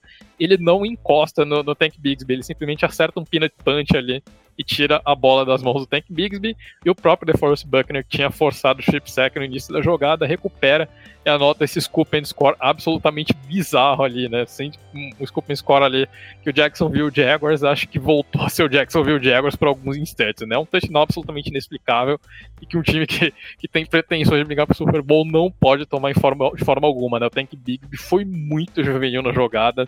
Uh, acho que quando você tem uma bola ali que você não sabe o que fazer, a primeira coisa que você faz é se jogar no chão, pelo menos, né? E, enfim, ele ficou parado, olhando, esperando alguma coisa acontecer. Uh, dormiu, é, é, quase entrega o jogo nesses dois turnovers, né? Os dois turnovers 100% na conta do running back novato ali do Jacksonville Jaguars, né? Mas aí os Colts não conseguem. E aí acho que foi o momento que o Anthony Richardson deu uma. caiu um pouquinho a produção, né? De fato, o braço dele começou a encurtar um pouco, ele começou a errar bolas fáceis, e aí permitiu que os Jaguars, que de novo são um time mais experiente, mais rodado, voltasse pro jogo, né? Aí o Sunshine liga o modo Trevor Lawrence 2022 ali, né? Defesa dos Colts dá espaço e o Sunshine faz aquele dink and dunk tradicional dele, né? Bolas muito rápidas, ele se livra muito rápido da bola. É, o Sunshine tem um braço muito, muito rápido, é impressionante. Acho que a facilidade que ele tem para é para soltar a bola. Uh, realmente a questão de dois segundos é o que ele precisa para encontrar o alvo dele. A defesa dos Colts deu um pouquinho de espaço, o Sunshine agradeceu, foi ali no Dunk cavando espaço na defesa dos Colts, até chegar ali na end zone, e aí uh, o Tank Bigsby finalmente se redime, né? É, ele faz um scrum de ali, arrasta toda a defesa dos Colts para deixar a bola na linha de uma jarda, em seguida ele mesmo entra na endzone e acaba anotando um touchdown ali para compensar os, os, sete pontos que ele tinha entregado algumas jogadas antes, né? E aí os Jaguars passam à frente, né? Que já tinham finalizado o field goal. E no lance seguinte aí o Anthony Richardson acho que comete o único erro de novato dele de fato na partida, né? Ele, ele força uma bola numa cobertura dupla pelo meio, faz uma leitura errada da defesa, uh, e a bola acaba ficando uma interceptação tranquila ali do Tyson Campbell, né? Que recupera e coloca os Jaguars numa boa posição de campo. E aí o Sunshine dessa vez não perdoa, né? Ele, ele acerta outro passe belíssimo pro Zay Jones, né? Ele faz um scramble pelo lado esquerdo e conecta um passe longo ali com o Zay pro Zay Jones colocar os Jaguars no campo de ataque. E aí o Travis Etienne, que tava meio sumido, sumido ali na partida, acaba anotando um touchdown numa corrida longa e mata o jogo ali de vez, né? É, os Colts têm uma campanha longa em seguida, com o Anthony Richardson se recupera muito bem da interceptação, ele acerta seis passes de sete que ele tenta ali em sequência, né? Uh, mostra que é outro, acho que outro ponto bom, né, de uma liderança de equipe, ele não se deixou abalar por conta da interceptação, mas aí não tinha muito o que fazer, né? Os Colts já estavam duas posses atrás e com um pouquinho mais de cinco minutos, um pouquinho menos de cinco minutos restando ali, o time não tinha muito o que fazer, né? O Richardson ainda dá um sustinho ali na torcida que ele se lesiona nesse drive, mas não foi nada demais, né? Foi só precaução mesmo do Shane Steichen para preservar o quarterback, ele acaba saindo da partida. E aí os Colts sofrem um turnover on downs, obviamente não tinham mais como ganhar a partida, e os Jaguars é, recuperam a bola apenas ajoelham, né? Mas foi um jogo para os Colts mostrarem que o time vai incomodar algumas equipes fortes ao longo da temporada, né? E o Jacksonville Jaguars fez jogo maduro, né? Um jogo que o time errou de fato, acho que os dois turnovers na conta do Tank Bigsby pesaram, mas foi um time que soube colocar a cabeça de novo no lugar e se recuperou. E fez o que se espera um time favorito, né? Que é ganhar o jogo. Então acho que isso daí é uma amostra de maturidade também, né? A gente fala tanto sobre saber vencer, isso é saber vencer, né? Você é você conseguir arrancar uma vitória mesmo num dia que não foi um dia que não é perfeito. Uh, os Jaguars não funcionaram como uma máquina, aquela máquina que opera perfeitamente, mas uh, souberam se recuperar bem disso, souberam ganhar a partida, né? Então, uh, o Jacksonville Jaguars mostrou que já é um time bem maduro ali, né? O que é bem, acho que é um ponto muito importante para uma equipe que quer competir ali, né? Então, ganharam de um adversário que se mostrou mais complicado do que, de, do que se imaginava é uma coisa que o Fábio sempre traz, né? Jogo de divisão é jogo de divisão e sempre vai ser complicado, independente do momento que os dois adversários vivem, né? Os Jaguars superaram um joguinho ali que superaram um desafio, superaram um bom desafio ali na primeira semana, né? Então acho que é também já ajuda ali dar uma motivada para a equipe, né? O time conseguiu vencer e já enfrenta uma pedreira que é o Kansas City Chiefs logo em seguida. Então, pelo menos, chega com um momento positivo para a segunda semana. Mas acho que os Jaguars têm sim motivos para comemorar o que fizeram, assim como os Colts também têm motivos de sobra para comemorar o que o Anthony Richardson, principalmente, apresentou nessa primeira semana, né? Mas o Jaguars, acho que o hype train dos Jaguars está vivo ali. E, de novo, gostei bastante da forma como o time se recuperou, né? Acho que esse time dos Jaguars vai incomodar e eu acho que ganha do Kansas City Chiefs na semana 2. Aí sim, em bold já afirmada e promete muito realmente esse Chiefs e Jaguars nessa semana 2. E aí, para a gente continuar na AFC Sul, mas também já fazer a transição para uma NFC Sul tão criticada, mas que depois dessa semana 1 soma três vitórias dentro da divisão. Vamos falar, Fábio, sobre essa vitória do New Orleans Saints jogando em casa para cima do Tennessee Titans, que talvez se tivesse um quarterback minimamente acima do que é Ryan Tannehill hoje, tivesse bem mais chances de terminar é, vitorioso.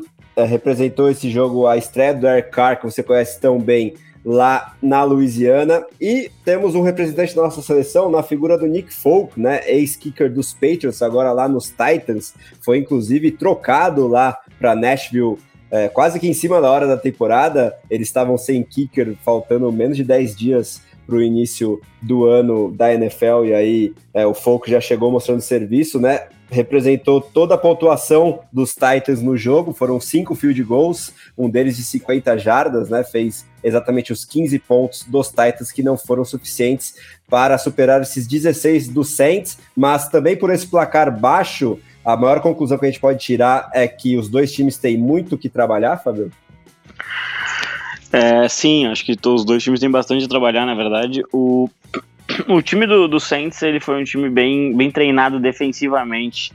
É, a, a unidade realmente foi muito bem. Eu acho que ela manteve o time vivo no jogo. É, uma boa parte da partida. É, a impressão que dava é que New Orleans é, ia encontrar cada vez uma forma mais criativa de perder é, esse jogo. Né? Mas quem tem Ryan Tannehill do outro lado não precisa se preocupar tanto assim. É, eu acho que o, o time do, do, dos Titans, ele foi exatamente, para mim, é, hoje o jogo do Titans, ele foi um jogo Mike Verbal, né, um, um, um, treinador que, que realmente é muito, é muito, muito disciplinado, é um cara que, que desenvolve uma construção defensiva muito interessante, mas ofensivamente o time ele não consegue mais ofertar. Né? O, o, jogo ele começa já muito favorável para os Titans, mesmo no Superdome. Né? O primeiro lance da partida no retorno de, de kickoff, os Titans forçam um fumble e recuperam, é, mas aí a defesa já, já, já liga o tom, né? Ela já mostra quem é que manda na partida é, e não permite o touchdown dos Titans. É, e aí a gente vai vendo drives e drives avançando de Tennessee, roubando bola, e, e mesmo assim o time não consegue entrar na end zone.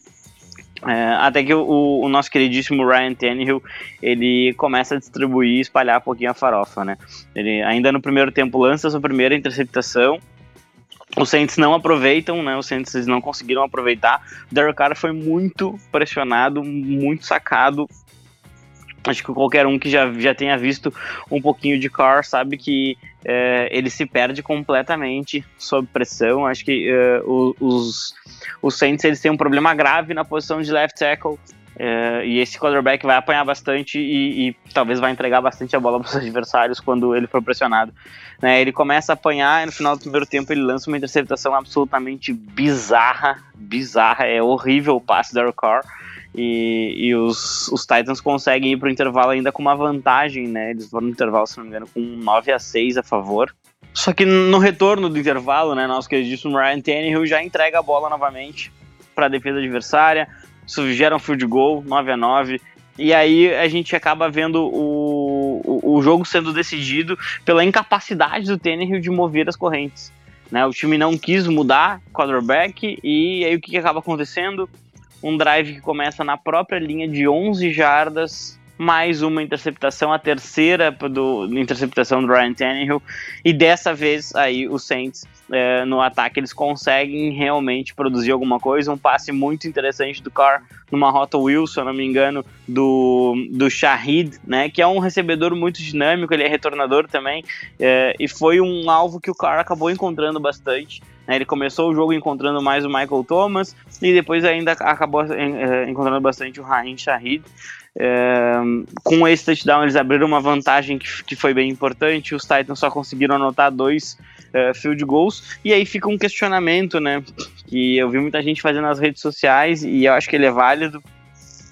Que é o questionamento de é, os Titans estarem perdendo por quatro pontos e aí numa quarta descida o Mike Vrabel ele prefere tentar o field goal né? Era uma quarta para seis e ele acaba tentando um field goal na. É, tava na linha de 11 de New Orleans, ou seja, é, faltavam apenas 11 para o touchdown. E a, acho que a confiança ela tinha ficado tão destruída no quarterback que ele optou por tentar um field goal, roubar a bola novamente do ataque do Saints é, para de repente chutar mais um field goal e ganhar o jogo por dois pontos. É, isso acabou não acontecendo, né? No último drive, o Carr acabou é, acertando um passe muito, muito, muito, muito bonito para o Shahid também. E, e eu acho que a, a, grande, a grande questão dessa partida foi justamente Ryan Tannehill, né? Uh, a defesa colocou ele numa posição, através de tanta pressão, ela conseguiu colocar ele numa posição de ganhar o jogo, fazendo o, o básico, aquele feijão com arroz, que a gente já viu o Tannehill fazendo tantas vezes lá em Tennessee. Uh, acabou que ele não conseguiu desenvolver nem esse feijão com arroz, e isso foi absolutamente comprometedor. É, para mim é o grande statement e talvez esse não seja um overreaction desse, dessa primeira semana é enquanto Ryan Tannehill for o quarterback titular do Tennessee Titans, esse time deixa de ser um time contender de playoffs. É complicada a situação aí do camisa 17 dos Titans desde a reta final do ano passado, com ou sem lesão, né? E agora, seguindo nessas vitórias da NFC Sul, né? Talvez a mais surpreendente tenha sido essa, Amanda. Tampa Bay Buccaneers fora de casa, vencendo o Minnesota Vikings por 20 a 17. Quero saber as conclusões que você tirou dessa partida, que continuou aí com Justin Jefferson brilhando, mas mostrando que não basta ter o melhor wide receiver da liga para vencer jogos e talvez revelando que os placares de 2022, em que os Vikings somaram uma campanha muito positiva de vitórias, mas que a grande maioria delas foi por apenas uma posse, é, podem também pender para o outro lado, mesmo jogando contra um time sem muitas aspirações para esse ano de 2023, como é o caso dos Buccaneers? É, então, esse jogo só revelou o verdadeiro nível dos Vikings, né? Que é, no passado foi tão disfarçado, teve muita sorte, né? Mas é, ano passado o time também era um pouquinho mais sólido do que é esse ano e teve é, até alguns perdeu até alguns jogadores importantes como o próprio Dalvin Cook, né? Quando você tem um Dalvin Cook no backfield, é diferente de você ter, querendo ou não, o Alexander Madison. O Dalvin Cook é um running back muito bom. Pode não ter feito jogos brilhantes sempre, mas é um running back com muito talento. Então você já cria também. É, você já cria uma confusão na cabeça da defesa no plano de jogo, né?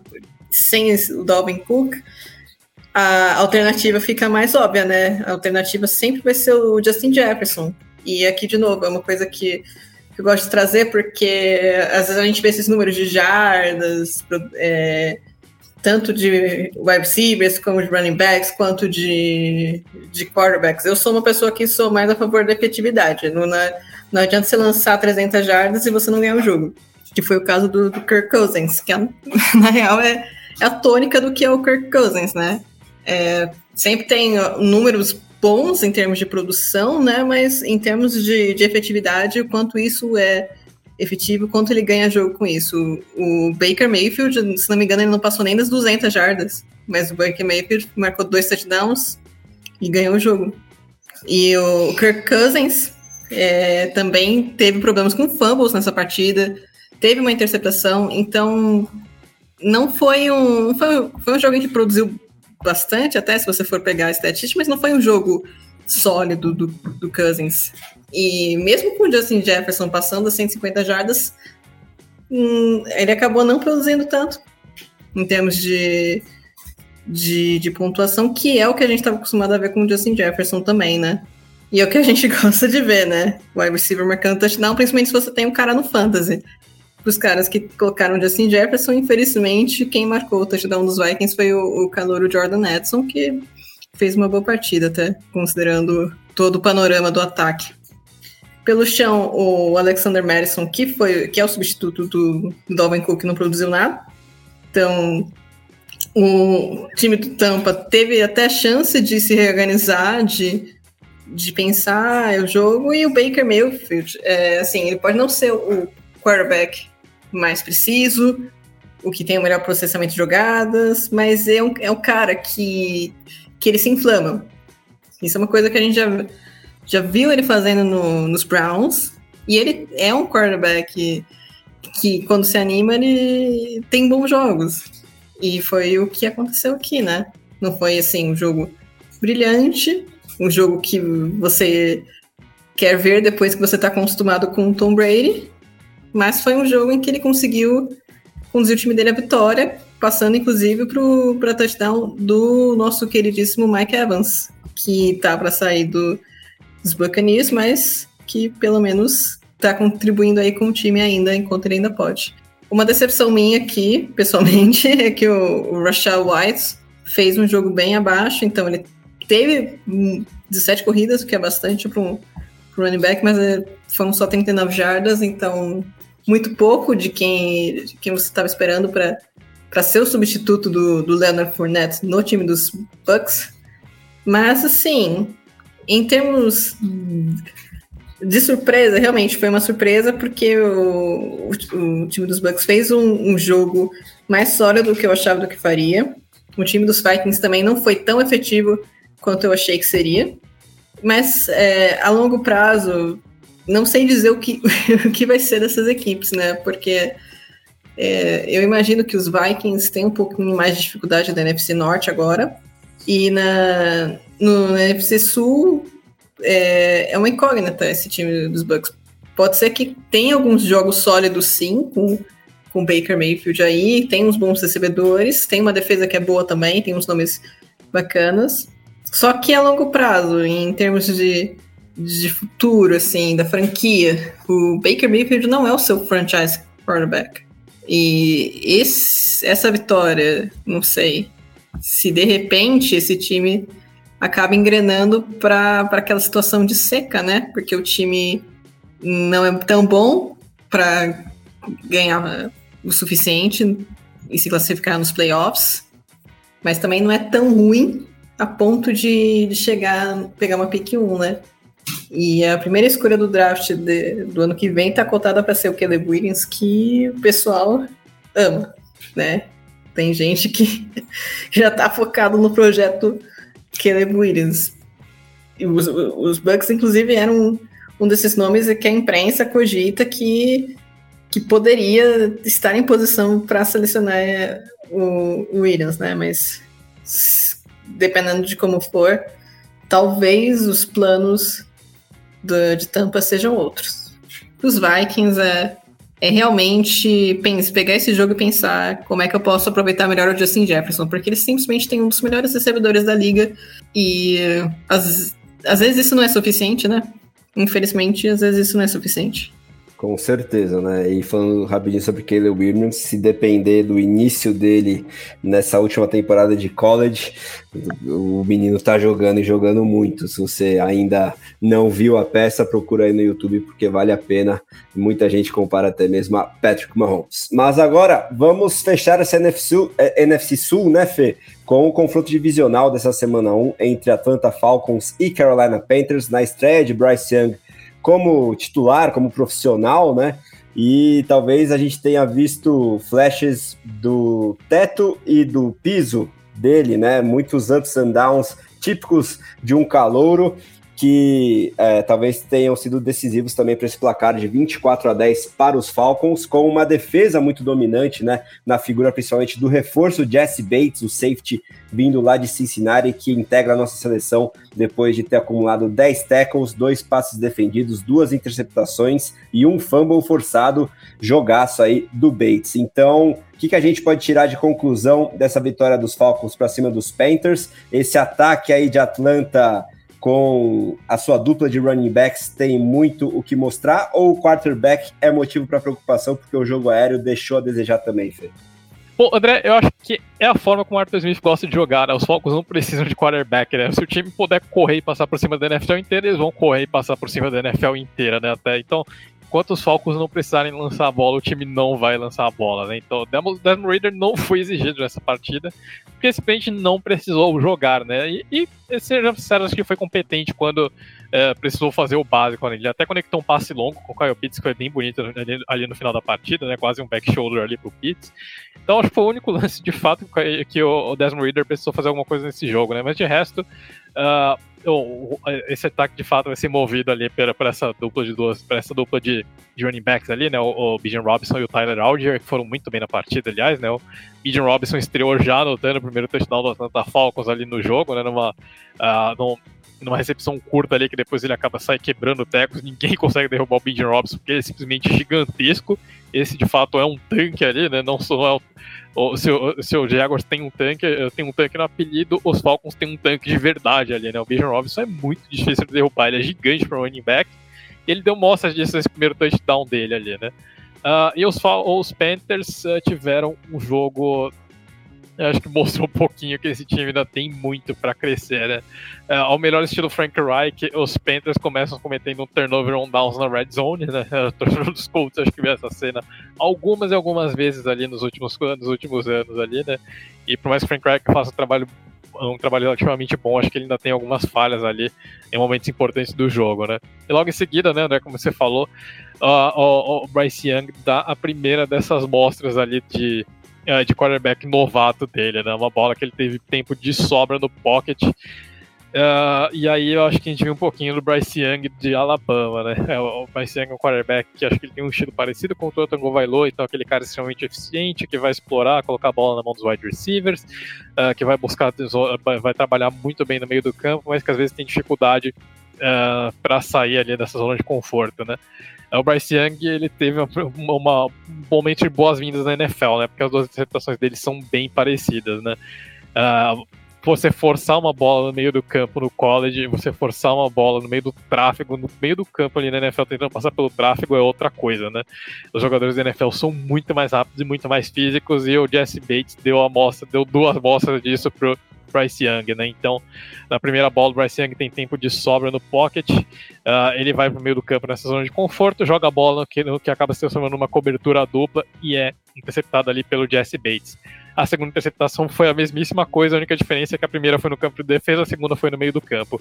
Mas a segunda interceptação foi a mesma coisa. O Bryce Young tem tempo no pocket, ele não encontra um alvo, ele vai para essa zona de segurança dele no meio do campo, joga a bola no meio do tráfego, não vê que tem uma cobertura dupla ali acaba sendo interceptado pelo Jesse Bates. Né? Foi praticamente um replay ali, né? Então, uh, Bryce Young acho que deu mostras de, uh, um pouquinho do que a gente pode esperar dele. É um quarterback extremamente eficiente, mas que eu acho que ele acaba falhando quando ele é exigido de fato, né? E nessa partida ele foi exigido em alguns momentos e não conseguiu ir além disso, né? O Bryce Young terminou a partida com uma média de 3,8 jardas por tentativa.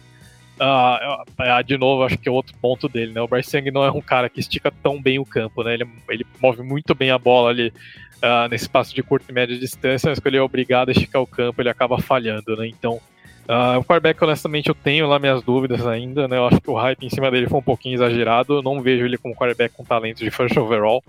Eu acho que ele vai ser um cara consistente ao longo da carreira, ele vai ter números legais no box score, vai ter lá seus 60, 70% de passos completos, mas é nessa média de 4 jardas por tentativa, né? Não, honestamente, eu não vejo o Bryce Young explodindo para virar um, um, super franchise quarterback ali. Né? Acho que ele vai ser apenas no máximo, o teto dele é ser um, um quarterback competente e o piso dele é é, eu acho que me preocupou um pouquinho. Honestamente, eu achava que ele tinha o maior piso dessa classe, mas dos quarterbacks novatos, ele teve a, a estreia mais complicada ali, né? A, a linha ofensiva dos Panthers, na medida do possível, deu tempo para ele, então acho que a gente não pode culpar essa linha ofensiva que foi muito mal no ano passado, mas hoje o problema não foi a linha ofensiva dos Panthers, né? O problema, de fato, passou um pouquinho pelas mãos do Bryce Young, que teve uma estreia um pouquinho complicada.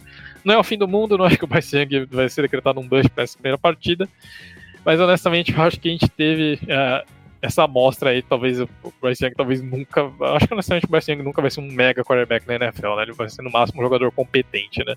E o Atlanta Falcons mostrou que é um time que já tá numa fase de, diferente de desenvolvimento, né? Em relação ao Carolina Panthers, né? Uma coisa que o Fábio trouxe, né?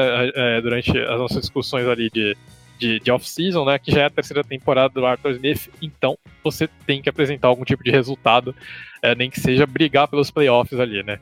O Atlanta Falcons começou atropelando um time que está no, tá no, começo de processo de reconstrução, fez um jogo melhor ali, porque é um time que já está no estágio mais avançado dessa, dessa reconstrução, então acho que cumpriu o dever de casa, né? Ganhou o time que já tá. No, já, já, é um time um pouquinho mais experiente, um time um pouquinho mais cascudo ali, né? Então, pro, pro Falcons, acho que o time recebe uma nota positiva ali, uma boa atuação defensiva, uma ótima atuação no jogo terrestre, e o Desmond Reader acho que só vai ser exigido talvez um pouquinho mais para frente ali no ano, né? Nessa partida, de fato, foi apenas um, um coadjuvante ali, né? Então, no, no, fim das contas, os Falcons ganharam da forma que querem jogar. Eu acho que isso é positivo, né? Vai ser interessante ver como é que esse time se comporta se tiver atrás do placar e precisando lançar 30 passes, né? Aí talvez seria mais interessante a gente ver como que essa Atlanta Falcons se comporta, né? Mas nesse primeiro teste o time passou com muita uh, tranquilidade no fim das contas, acho que é para os Falcons talvez seja positivo, né? E para os Panthers vai ser uma temporada bastante longa, o mais importante uh, é observar como que o, o, Bryce Young se porta nesse desenvolvimento, o que, que o Frank Wright consegue extrair dele nesse primeiro ano, né? Mas é um time que vai brigar. A gente, gente colocou os Falcons como possíveis campeões da NFC South, mas acho que esse primeiro jogo aqui foi uma amostra que talvez o time esteja bem aquém disso ainda, né? Talvez é a reconstrução talvez seja mais longa do que a gente estava imaginando. É, vamos ver o que, que dá nessa divisão, que por enquanto é a única com três vitórias é, acumuladas, mas desempenho é outra história. Agora, Fábio, no seu último destaque, sua última intervenção aqui do programa, eu quero que você analise para a gente talvez aquele que era o jogo menos aguardado da rodada, envolvendo Washington Commanders e Arizona Cardinals, vitória dos Commanders, num sufoco bem maior que muita gente imaginava, 20 a 16 jogando em casa, esses Cardinals que são a aposta de 99% das pessoas para ser a pior ou uma das piores franquias nessa temporada, considerando todas as movimentações também que eles fizeram desde o último draft e a lesão do seu quarterback titular, mas tínhamos até certo ponto um hype interessante para o Sam Howell vindo da pré-temporada, mas não sei se teve um choquinho de realidade aí nessa estreia, apesar da vitória. Aí, além dessa análise da vitória dos Commanders, eu quero que você deixe seu destaque final já para a galera também, quem sabe fazendo a sua previsão para esse Monday Night Football que promete muito entre New York Jets e Buffalo Bills. Valeu demais, Fabio. Então já, já agradeço aí o pessoal que nos ouviu até aqui. Fiquem até o final do programa, né? O pessoal ainda vai vai fazer o break. O, o break de, dos outros jogos, né? Especialmente desse Sunday Night, que tá. Tem só um time jogando, é inacreditável. Primeiro Sunday Night que eu vejo que só uma, uma, um time vai a campo, né? O outro ficou no vestiário. Mas uh, falando aqui um pouquinho de Cardinals e, e Commanders, é, era um jogo que se esperava um certo domínio de Washington é, depois do hype criado na, antes da temporada ali em volta do Sam Howell e, e também desse, desse projeto First Pick que os Cardinals parecem ter abraçado, né? Perto da temporada começaram a trocar alguns jogadores e, e, e parece que não sobrou quase ninguém lá em Arizona para que o time seja realmente competitivo. Uh, mas os Commanders trataram de deixar eles bem competitivos, especialmente no segundo quarto, né? Uh, após um início uh, um pouco interessante ali de, de Washington, com um passe é, bem bonito até de Sam Howell no meio de, de, três ou quatro marcadores, a bola acaba sobrando para Brian Robinson, né? começando uma temporada saudável, que é uma notícia muito boa. E só que no segundo, no segundo período o, o ataque dos Commanders ele acaba colapsando. Né? Ele acaba colapsando porque é, o Sam Howell lança uma interceptação bem feia, ele sofre um fumble retornado para touchdown e, e, o Antônio Gibson também sofre um fumble. Então foram três turnovers ofensivos que os Commanders sofreram em apenas um quarto. Isso, obviamente, faz o jogo ficar muito mais próximo. Né? O, o, Arizona Cardinals assim consegue virar a partida e exige um, um, realmente um esforço que não era esperado do, dos Commanders para fazer uma eventual virada. Eu acho que o grande destaque é, dessa partida vai acabar ficando para a linha defensiva dos Commanders, né? Conseguiram criar muita pressão, roubar a bola, é, muitos. É, o Montesuet jogou muito bem, muito bem mesmo. Mais uma vez, uma partida em que a linha defensiva dos Commanders, que é tão badalada, né? Tão falada, ela não teve a presença do Chase Young.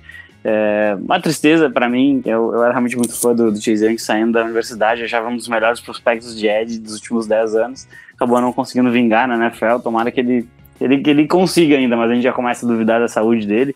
E mesmo assim, a linha defensiva mostrou eh, muita, muita, muita qualidade. Foi a grande responsável, na minha opinião, pelo time ficar no jogo. Né? Quando você tem um quarterback que é novato, né? o Sam Howell não é primeiro anista, mas ele é um novato como, como um quarterback titular mesmo na NFL, é, é muito fácil você perder é, a parte mental do jogo e acabar de acabar realmente se perdendo e, e, não conseguir buscar uma vitória. E aí entra um jogo terrestre bem estabelecido, um recebedor número um, entra um Tyrande dominante ou uma defesa que é capaz de manter o seu time no jogo. Eu acho que foi isso que a defesa dos Commanders fez e, e com muita maestria. Né, o time, a partir disso, conseguiu um touchdown com o próprio Sam né, ele lê é, vê um espaço para correr, acaba correndo com a bola, é, e isso lidera para uma virada que os Commanders é, comemoram uma vitória na semana 1, é, que era esperado, talvez não com tanto suor. É, os Cardinals eles mostraram que eles têm a, a, dignidade, eles têm o orgulho deles e vão tentar jogar é, por isso, mas é um time muito limitado tecnicamente, tem pouquíssima qualidade. E, e assim, se os, se os times não fizerem três turnovers em sequência é, dentro de um mesmo quarto, acho que dificilmente eles vão realmente conseguir ser competitivos ao longo do ano. Né? Algumas jogadas até interessantes ali, com Hollywood Brown correndo com a bola, uh, James Conner, mas uh, no, no, no, overall, assim, vendo na, na, num grande aspecto, esse Arizona Cardinals ele tem pouca qualidade e ele não é capaz é, de competir com a maioria dos times é, pelo que se vê, ele não vai ser capaz de competir dentro, dentro dessa divisão com seus rivais e, e deve sim rumar ali para uma das primeiras escolhas do draft. É, enquanto isso, os Commanders é, sonham, né? Eles sonham em disputar uma vaga de pós-temporada, viram o Eagles talvez um pouquinho mais perto deles do que eles estavam esperando, é, mas depois dessa exibição do Dallas Cowboys no, no, primeiro Sunday Night fora de casa, eu tenho certeza que os Commanders vão ter que é, melhorar muito, muito mesmo se eles quiserem disputar algo dentro dessa divisão falando do nosso Monday Night, é, é um jogo muito esperado, para mim é o jogo mais esperado, até mais que Miami Dolphins e, e Los Angeles Chargers, é, é porque eu estou muito curioso para ver como é que esse Jets vai ser com Aaron Rodgers e com uma defesa absolutamente formidável que a gente vê é, diante é, de, de, um Robert Sala que, assim como o Arthur Smith, que o Fernando bem lembrou, está no seu terceiro ano, né? Tá na hora dos Jets chegarem à pós-temporada, tá na hora dos Jets serem relevantes de verdade na liga. É, e se não forem este ano, é, o, general manager vai mudar, o head coach vai mudar, a gente vai ver um novo rebuild acontecendo lá em Nova York, que é tudo que a gente não precisa ver, né? É a franquia que tá, acho que, na maior seca em termos de playoffs. Na NFL, a gente precisa ver um pouquinho mais de, de, de, de talento e de decisões acertadas lá uh, em Nova York. Uh, então, assim, eu, eu, eu, tô esperando muito desse time dos Jets. Talvez eu acabe me decepcionando um pouco no início da temporada, mas eu espero que esse time vá para os playoffs e seja relevante na pós-temporada. Uh, dito isso, eu imagino uma defesa muito dominante amanhã nesse jogo, o jogo em casa, né? Contra um rival de divisão. Acho que isso torna as coisas um pouquinho mais. Uh, mais apimentadas, mas eu espero que essa linha defensiva dos Jets tenha uma boa exibição. Né? É, o duelo é, Stephon Diggs versus Garner é absolutamente formidável. É, e também eu quero ver como é que a defesa de Buffalo vai responder com a saída do seu, do seu Mike, né, que foi lá para Chicago, o Edmonds. Eu quero ver como é que esse time vai responder. O Matt Milano pode assumir esse, esse papel? Pode, mas aí quem é que vai fazer essas, cobertu essas coberturas que eram do outside linebacker lá de Buffalo? Né? Uma secundária que era muito boa, mas está envelhecendo, como é que ela vai enfrentar Aaron Rodgers? E eu acho que a grande pergunta dessa partida vai ser sobre essa linha ofensiva dos Jets que recebe tantos questionamentos e ela vai ter que provar em campo de que ela é melhor do que falam. Eu aposto numa vitória dos Jets, tá? Ah, eu tô apostando numa vitória dos Jets amanhã. Maravilha, Fábio. Agora quero também perguntar qual é a aposta para o Monday Night Football da nossa amiga Amanda Geroldo, mas pedir para ela primeiro dissecar o jogo que está faltando antes do Sunday Night Football aqui, né? Que é, claro, a vitória do Baltimore Ravens do coraçãozinho dela por 25 a 9 para cima do Houston Texans, jogando em casa. Talvez o placar mascare algumas coisas também. Eu quero saber se isso é verdade ou não, Amanda, apesar da gente ter emplacado aí o linebacker Roquan Smith, saudades do meu ex na nossa seleção, com 16 tackles, um sec, dois tackles para perda de jardas e um hit no quarterback. Mas acho que a principal notícia para o torcedor dos Ravens, Amanda, são os desfalques por lesão que parecem não cansar de atormentar a franquia. Dito isso, te agradeço muito aí por mais uma aula de futebol americano. Disseca pra gente o jogo dos Ravens e também já fala um pouquinho sobre esse Monday Night entre Bills e Jets. Eu que agradeço, Amaral. Sempre bom participar do, do podcast aí com vocês, com, com o Fábio e com o Fê. É, falando sobre o, jogo né, dos Ravens, é, é um jogo que tem uma vitória que tem um gosto amargo, sabe? Porque primeiro jogo da temporada já começa com problema de lesão. Aí você perde o J.K. Dobbins por ruptura do, do tentão de Aquiles para a temporada. E, e, o Dobbins é um cara que já vinha se recuperando de lesão, então difícil, né? E aí depois, uh, até o momento, a gente tá. O pessoal do, dos Ravens está avaliando o left tackle Ronnie Stanley, que é um dos melhores left tackles da liga. O, a linha ofensiva dos Ravens é uma coisa com e sem ele. O Lamar sofre muito menos com ele, diga-se de passagem, mas também não consegue ficar saudável. E o, o center, o Creed Humphrey, que foi uma escolha de primeira rodada do ano passado, também está sendo avaliado por, problemas físicos. Então, se os dois ficarem fora por algum tempo, é, já são duas peças a menos numa linha ofensiva que ajuda muito no desenvolvimento do, do, jogo dos Ravens, porque o plano de jogo de Baltimore é um jogo terrestre, até por causa do estilo do, do Lamar, do, dos scrambles.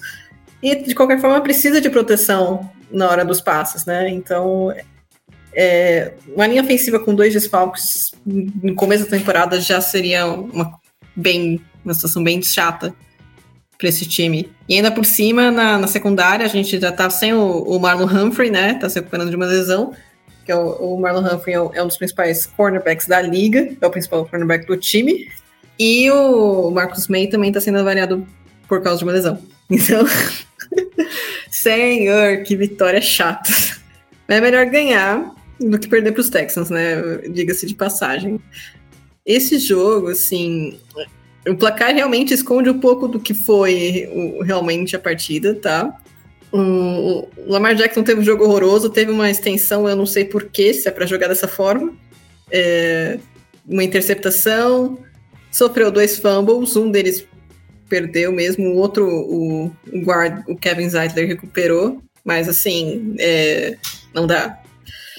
Nos scrambles ele também não, não foi tão efetivo quanto ele costuma ser, não teve passe para TD, todos os, os, touchdowns dos Ravens vieram pelo chão. Um foi do Dobbins antes dele se lesionar, os outros dois foram do Justice Hill que é um, deve ganhar espaço aí com a, com a ausência do Dobbins, né? Ele e o Gus Edwards devem dividir o, o, os saps de back do, dos corredores do, dos Ravens. E no jogo aéreo, eu acho que isso eu estou falando mal dos Ravens, apesar da vitória, né? Mas isso é legal de destacar. O nosso queridíssimo Zay Flowers, escolha de primeira rodada nesse ano, foi muito bem é, realmente um cara muito ágil, tem uns movimentos, uns cortes ali que deixaram os defensores dos Texans no chão. Acho que pode ser um complemento interessante ali pro até pro próprio Rashad Bateman que, que faz boas rotas e pro e pro Del Beckham Jr. que é uma arma em profundidade, né? Mas assim, tirando esse suspiro assim, o ataque dos Ravens não foi tão produtivo quanto poderia ter sido. E eu digo isso também porque a defesa segurou bastante o, o time, né? O Amaral citou o Rokon Smith, que ganhou uma extensão contratual e está fazendo valer cada centavo, né? Foi uma produção muito alta, né? 16 tackles, um sec, desempenho impressionante, mas também a gente tem o, nomes como o Brandon Stephens, que teve 12 tackles, e o Patrick Quinn, que teve 11 tackles, um sec, um tackle for loss, um passo defendido e um QB rich. Então, foram nomes da defesa dos Ravens que trabalharam muito bem. E o, o, a, o, reflexo disso é que o nosso queridíssimo CJ Stroud, que foi uma escolha da a segunda escolha do draft de 2023, ele não teve tempo para respirar. Então, se você pegar a, a, a stat line deles, você até pensa, meu, é, tem uma taxa de, de, uma porcentagem de passos completos ok, jardas ok, mas ele tomou cinco sacks. É, a defesa dos Ravens sim dá um espaço, deixa os quarterbacks sonharem um pouco, né? Mas é, a, a, pressão que ele tomou o tempo todo foi muito forte. E cinco sacks, assim, considerando que a linha dos Texans já é melhor do que já foi no, nos anos anteriores, é muita coisa para um, um, quarterback, principalmente para um, um quarterback calor em seu primeiro jogo na NFL, né? Então isso afetou um pouco o desenvolvimento do, do jogo do Stroud. E para piorar, ele também não teve muito apoio do, do jogo terrestre dos Texans, porque não, os corredores não conseguiram encontrar espaços ali na defesa dos Ravens, que é sólida contra o jogo terrestre. Então a gente viu o Damian Pierce, que é um dos principais corredores aí que estão surgindo, teve só 38 jardas. Então, além de não ser efetivo no jogo aéreo para pontuar, os Texans também não conseguiram avançar pelo chão. Mas o lado bom para o torcedor dos Texans é que o Nico Collins se desenvolveu bem, teve 80 jardas, e o Robert Woods apareceu em diversos momentos como bola de segurança. Então, talvez ali futuramente comece a se acertar. Não acho que esse time dos Texans seja tão ruim assim para ficar só marcando nove pontos. E é importante lembrar, né? Ah, eu, às vezes eu critico tanto o time, mas a defesa dos Ravens é uma defesa complicada de se jogar, principalmente para um quarterback calouro. Então, com certeza, futuramente o Stroud vai ser um pouquinho mais efetivo do que ele foi nesse jogo. Não teve passo para TD, mas futuramente, quem sabe, ele aí se desenvolva e, e comece a dar calor aí nos rivais da FC Sul, que eu também não acho muito difícil. Mas vamos lá, né? Um, um passinho de cada vez, ele, ele vai se desenvolvendo aos poucos. Ah, e eu também não posso esquecer, né, da, da minha previsão para o Monday, Night Football. Eu gostaria de dizer que os Jets vão fazer igual os Broncos fizeram ano passado. Vai ser uma mega troca para no final não rolar nada. Mas o Robert Saleh é um técnico bom as armas que os Jets têm são boas. Aaron Rodgers é um QB melhor do que Russell Wilson. Então tem muita chance de dar certo. Mas precisamos ver isso em prática, né?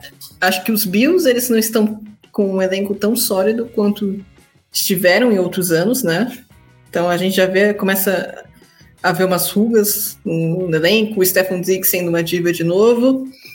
E também ainda não encontraram um running back, acho que é uma, uma questão crônica aí, né, pro, pros Bills, mas eu não ficaria surpresa se, se os Jets ganhassem esse jogo e que seria que jogaria uma pimenta nessa EFC Leste, né, porque todo mundo já, já vai mudar o foco aí pro, pros Jets, sendo que ainda tem os Dolphins na, dentro da divisão.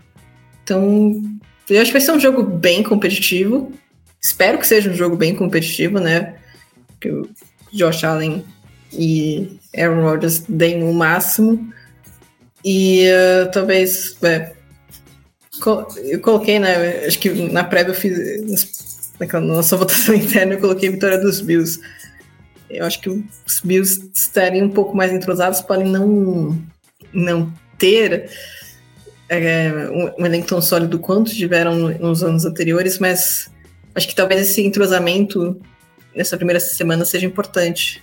Acho que talvez o, o Rodgers ele precisa de um pouquinho mais tempo para pegar toda essa questão do playbook, sintonia com os recebedores, com linha ofensiva e tal. Acho que isso pode ser um fator, apesar de toda a experiência do, do Rodgers. Então, assim, é um confronto em aberto, gente. é até difícil você colocar um, o favorito porque é bem equilibrado. Tá? Então, eu, eu posso nos Bills, mas não duvido nada, não me surpreenderia, não queria surpresa se os Jets ganhassem.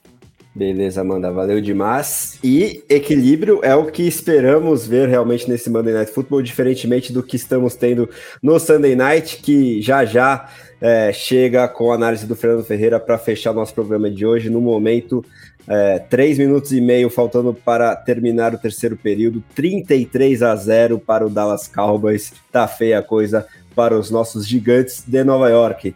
Dito isso, daqui a pouco estaremos de volta com a análise do Sunday Night, a, o recap da seleção e os destaques finais do Fernando Ferreira, também apostando nesse Monday Night Football entre Jets e Bills. Até logo mais. De volta então, após o término do Sunday Night Football, que só teve um time em campo, né?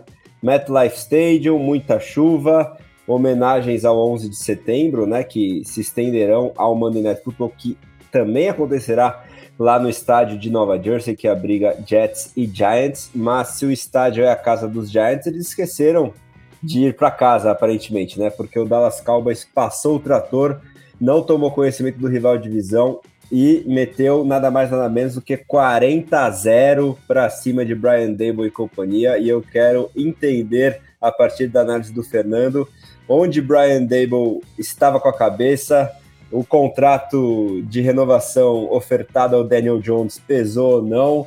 Enfim, eu particularmente estava animado com as perspectivas aí desse Giants muito bem treinado até 2022 pelo menos, mas se for qualquer parâmetro definitivo essa semana 1, parece que tudo caiu por terra. É para assustar bastante a torcida dos Giants e animar dos Cowboys ou não é bem assim? Fê, manda pra gente a análise desse jogo. É bom, André, acho que é aquela história, a gente tem que tomar cuidado na semana 1. Uh, eu acho que não há motivo para pânico, uh, até porque, como a gente sempre destaca, né, a NFC é, não tem um nível tão alto assim naquele meio de pelotão, então o New York Giants, apesar desse desastre completo que foi essa semana 1, o time ainda tá na briga pelos playoffs, né? Os, Giants não têm uma tabela particularmente complicada, então o time tem condições ali de, de colar umas, umas, umas 10 vitórias até o final da temporada e chegar na briga ali pelos playoffs, né? Mas Uh, eu acho que a forma como o time perdeu nesse jogo obriga os Giants a darem uma recalculada de rota, assim, né? Talvez uh, se o time estava sonhando de repente em desafiar os Cowboys pelo segundo lugar na NFC East, né? Partindo do princípio que o Philadelphia Eagles é o favorito dentro da divisão. Uh, esse jogo de hoje mostrou que os Giants ainda estão bem distantes do, do, Dallas Cowboys, né? acredito que o segundo confronto entre os dois times, que vai ser mais no final da temporada, não vai chegar perto de 6,40 a 0 aqui, mas de qualquer forma acho que os Cowboys ainda estão sim um degrauzinho ali é, acima do New York Giants, né? E os Cowboys sendo o Dallas Cowboys que a gente já está acostumado esses últimos é, 6, 7 anos, né? É um time que atropela adversários que estão é, num nível abaixo, adversários mais fracos, que normalmente some ali quando enfrenta adversários mais fortes, né? Mas o Dallas Cowboys simplesmente estraçalhou, destruiu, rasgou, pisou em cima, cuspiu no que tinha do New York Giants ali, né? Foi simplesmente uma humilhação completa em rede nacional no horário nobre americano ali, né?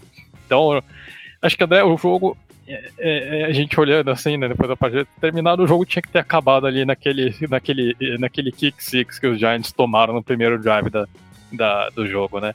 O time chega na red zone ali, Uh, o time acaba sofrendo, acaba se atrapalhando numa sequência de jogadas, uh, perde, perde uma chance de marcar um touchdown, mas tem um field goal ali relativamente fácil. O Graham Gano acaba sendo bloqueado e os Giants tomam um kick six ali de mais de quase de mais de 70 de, de quase 70 jardas aliás, né? Foram 63 jardas ali. Então ali acho que já começou a ver um sinal de que o jogo talvez não fosse muito como os Giants esperavam, né? Se ainda havia alguma dúvida disso, depois o time vai lá e sofre um pick six é, um pick six ali daquelas que acho que daquela um pick six daquele que só rola em noite que tudo dá errado, né? O Saquon Barkley acaba sofrendo um tackle ali, não consegue completar a recepção, uh, ele sofre um tackle ali do, do, uh, do, do Javon Diggs, né? O Blend recupera a bola, leva e marca um pick six ali, né? O turnover acabou entrando na conta do Daniel Jones, que no fim das contas nem foi tão responsável assim por esse turnover.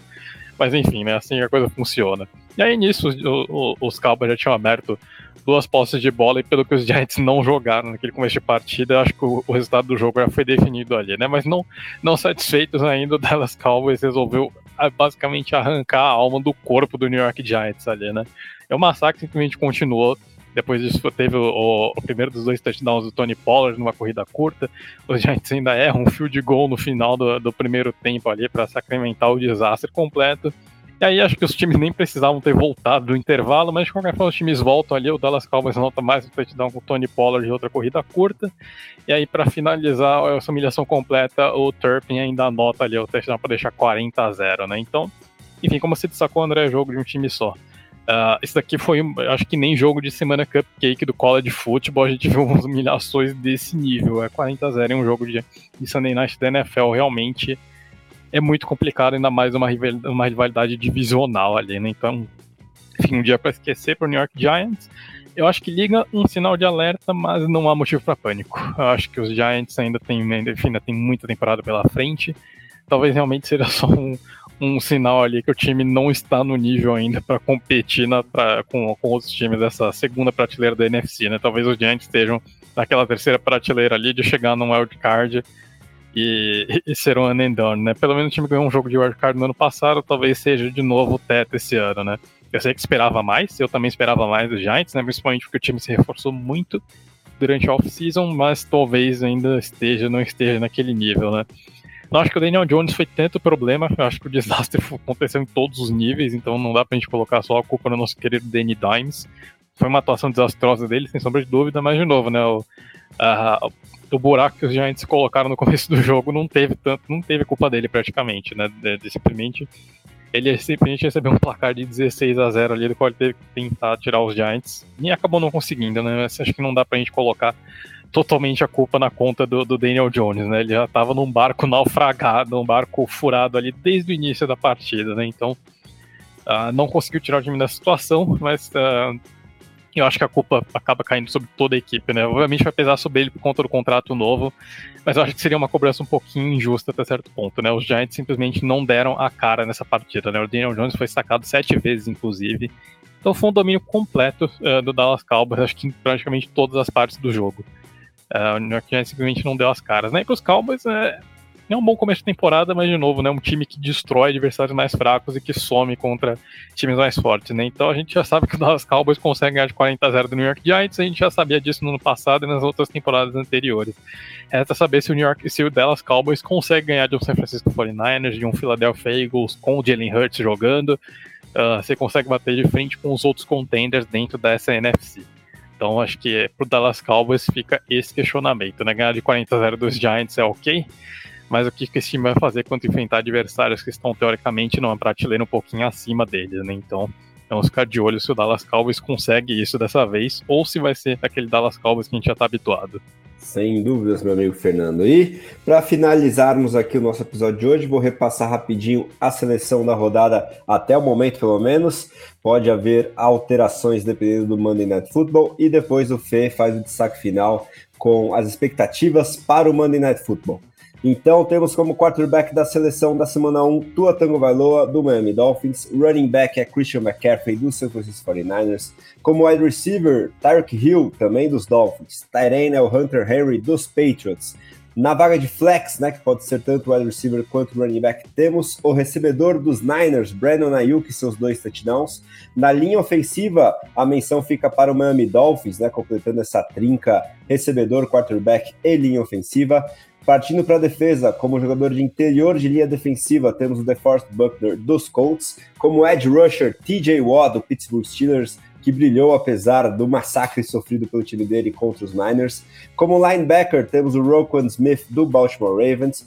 O nosso cornerback é o Darius Slay, sua pick six pelo Philadelphia Eagles. Como safety, a gente pensa o Jesse Bates, reforço bem importante do Atlanta Falcons, que foi determinante na vitória do time contra os Panthers. O nosso kicker é o Nick Folk do Tennessee Titans. E o head coach é o Dan Campbell do Detroit Lions, que conseguiu aquela vitória importantíssima lá no kickoff do Thursday Night Football. Mas fica uma menção mais do que honrosa para o Dan Quinn, coordenador defensivo dos Cowboys, que eu acho que só não está aqui nessa vaga porque não é head coach, né? Por mais que muita gente, incluindo eu, achasse que deveria ser o caso lá nos Cowboys, porque o trabalho desenvolvido pelo Queen é realmente impressionante. Agora, para encerrar aqui o nosso episódio, Fê, manda pra gente os seus destaques finais e as expectativas para esse Monday Night Football, que promete bastante, e eu quero um pouquinho mais de equilíbrio também num jogo que acontece no MetLife Stadium, dessa vez entre Jets e Bills. Valeu demais, Fê. Valeu, André. Obrigado a todo mundo que nos acompanhou ali. Obrigado ao Fábio e à que estiveram conosco ali nesse primeiro bloco.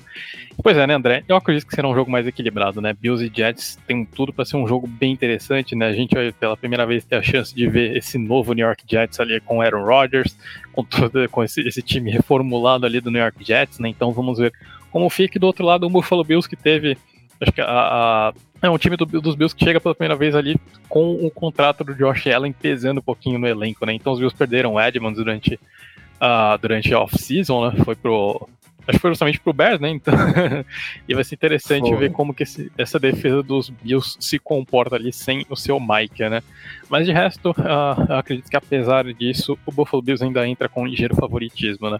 Tô bem curioso para ver como que vai ser a utilização do Dalton Kincaid, né? Essa defesa, esse ataque dos, dos Bills, né, André, que a gente destacava muito a ausência de um um número 2 ali para ajudar o Stephon Diggs, né? O, o, Gabriel Davis não é esse cara, ele é muito mais jogador de threat, mas uh, os Bills de fato precisavam daquele, daquele jogador de posse, né? Para aquele recebedor, para aquele possession receiver, e acho que o Dalton Kincaid chega para suprir essa ausência, né? O Tyrande dos Bills provavelmente vai ser usado ali como um híbrido de Tyrande slot, né? A gente deve ver muito os Bills alinhando ali com o seu personnel e usando o Delson Knox como Tyrande de fato, né? E o Dalton Kincaid alinhando mais como um recebedor grande ali. Então também tô curioso para ver como funciona esse novo ataque do, é, do Buffalo Bills. Né? A gente também deve ter o, o James Cook assumindo o protagonismo do backfield, né? Com a saída do, do Devin Singletary.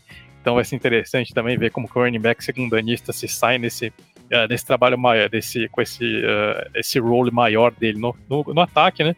E defensivamente os Bills têm estreia do Leonard Floyd, né? O Von Miller ainda está fora. Então eles trouxeram o parceiro ali de, de Super Bowl do Von Miller lá em Los Angeles, né? O, o Leonard Floyd foi campeão do Super Bowl jogando do lado oposto do Von Miller, chega ali para brevemente substituir o seu antigo companheiro enquanto o Von Miller se recupera, né? Mas de resto, acho que esse time dos Bills tem um elenco muito forte e deve se recuperar ali daquela eliminação um pouquinho traumática pro, pro Cincinnati Bengals. Né? Acho que a gente deve ver os Bills fortes uh, de novo nessa temporada. O time, apesar dos reforços dos Jets, acredita ainda é o favorito dentro da AFC East. Então acho que deve ser um jogo apertado, um jogo bem emocionante, um jogo muito melhor do que o que a gente viu hoje. Mas ainda assim eu coloco um ligeiro favoritismo aí é, para o Buffalo Bills. Né? O New York Jets Vamos ver como é que essa nova era dos Jets uh, se inicia, né? O Aaron Rodgers assumindo a titularidade no lugar do Zach Wilson. Uh, tô bem curioso para ver como é que funciona a conexão Aaron Rodgers e Garrett Wilson. Acho que tem tudo para ser uma das melhores da temporada. Acho que vai ser uma das melhores duplas de quarterback e recebedor da temporada. E os Jets acho que é, não vence o primeiro jogo muito por conta da força do Buffalo Bills que propriamente por conta de, de fraqueza do New York Jets, né? Acho que a gente vai ver essa equipe dos Jets na briga pelo, na briga por uma vaga de wildcard, sendo um dos favoritos para conseguir uma vaga de wildcard da IFC. E acho que tem chance sim de de repente mais para frente incomodar o Buffalo Bills dentro da divisão, né? Mas apesar de tudo, ainda coloco o Buffalo com um favoritismo ali num, num 52-48, talvez 51-49, mas bem apertadinho. Maravilha, Fê. Vamos ver se o nosso aproveitamento nessas previsões do Monday Night em 2023 será melhor do que foi em 2022. Lembrando novamente que esse episódio foi editado pelo estúdio WPcom, que trabalha com gravação, edição e produção de podcasts, videocasts e áudios comerciais em geral. Então, se você tem um conteúdo que quer tirar do papel, entre em contato com o nosso amigo Pique pelo telefone ou WhatsApp. DDD 54 99620 5634 ou entra lá no site grupowpcom.com.br barra estúdio. Nesse site você também encontra os links para as aulas de edição de áudio do PIC no YouTube e para o curso que ele oferece, onde você pode aprender diretamente com a fera. Dito isso, eu agradeço demais aí a Amanda Geroldo, Fábio Garcia e Fernando Ferreira. Eu sou o André Amaral e esse foi o podcast The Playoffs, edição 137, revisando o primeiro domingo de NFL do ano. Muito obrigado pela audiência, um grande abraço e até a próxima.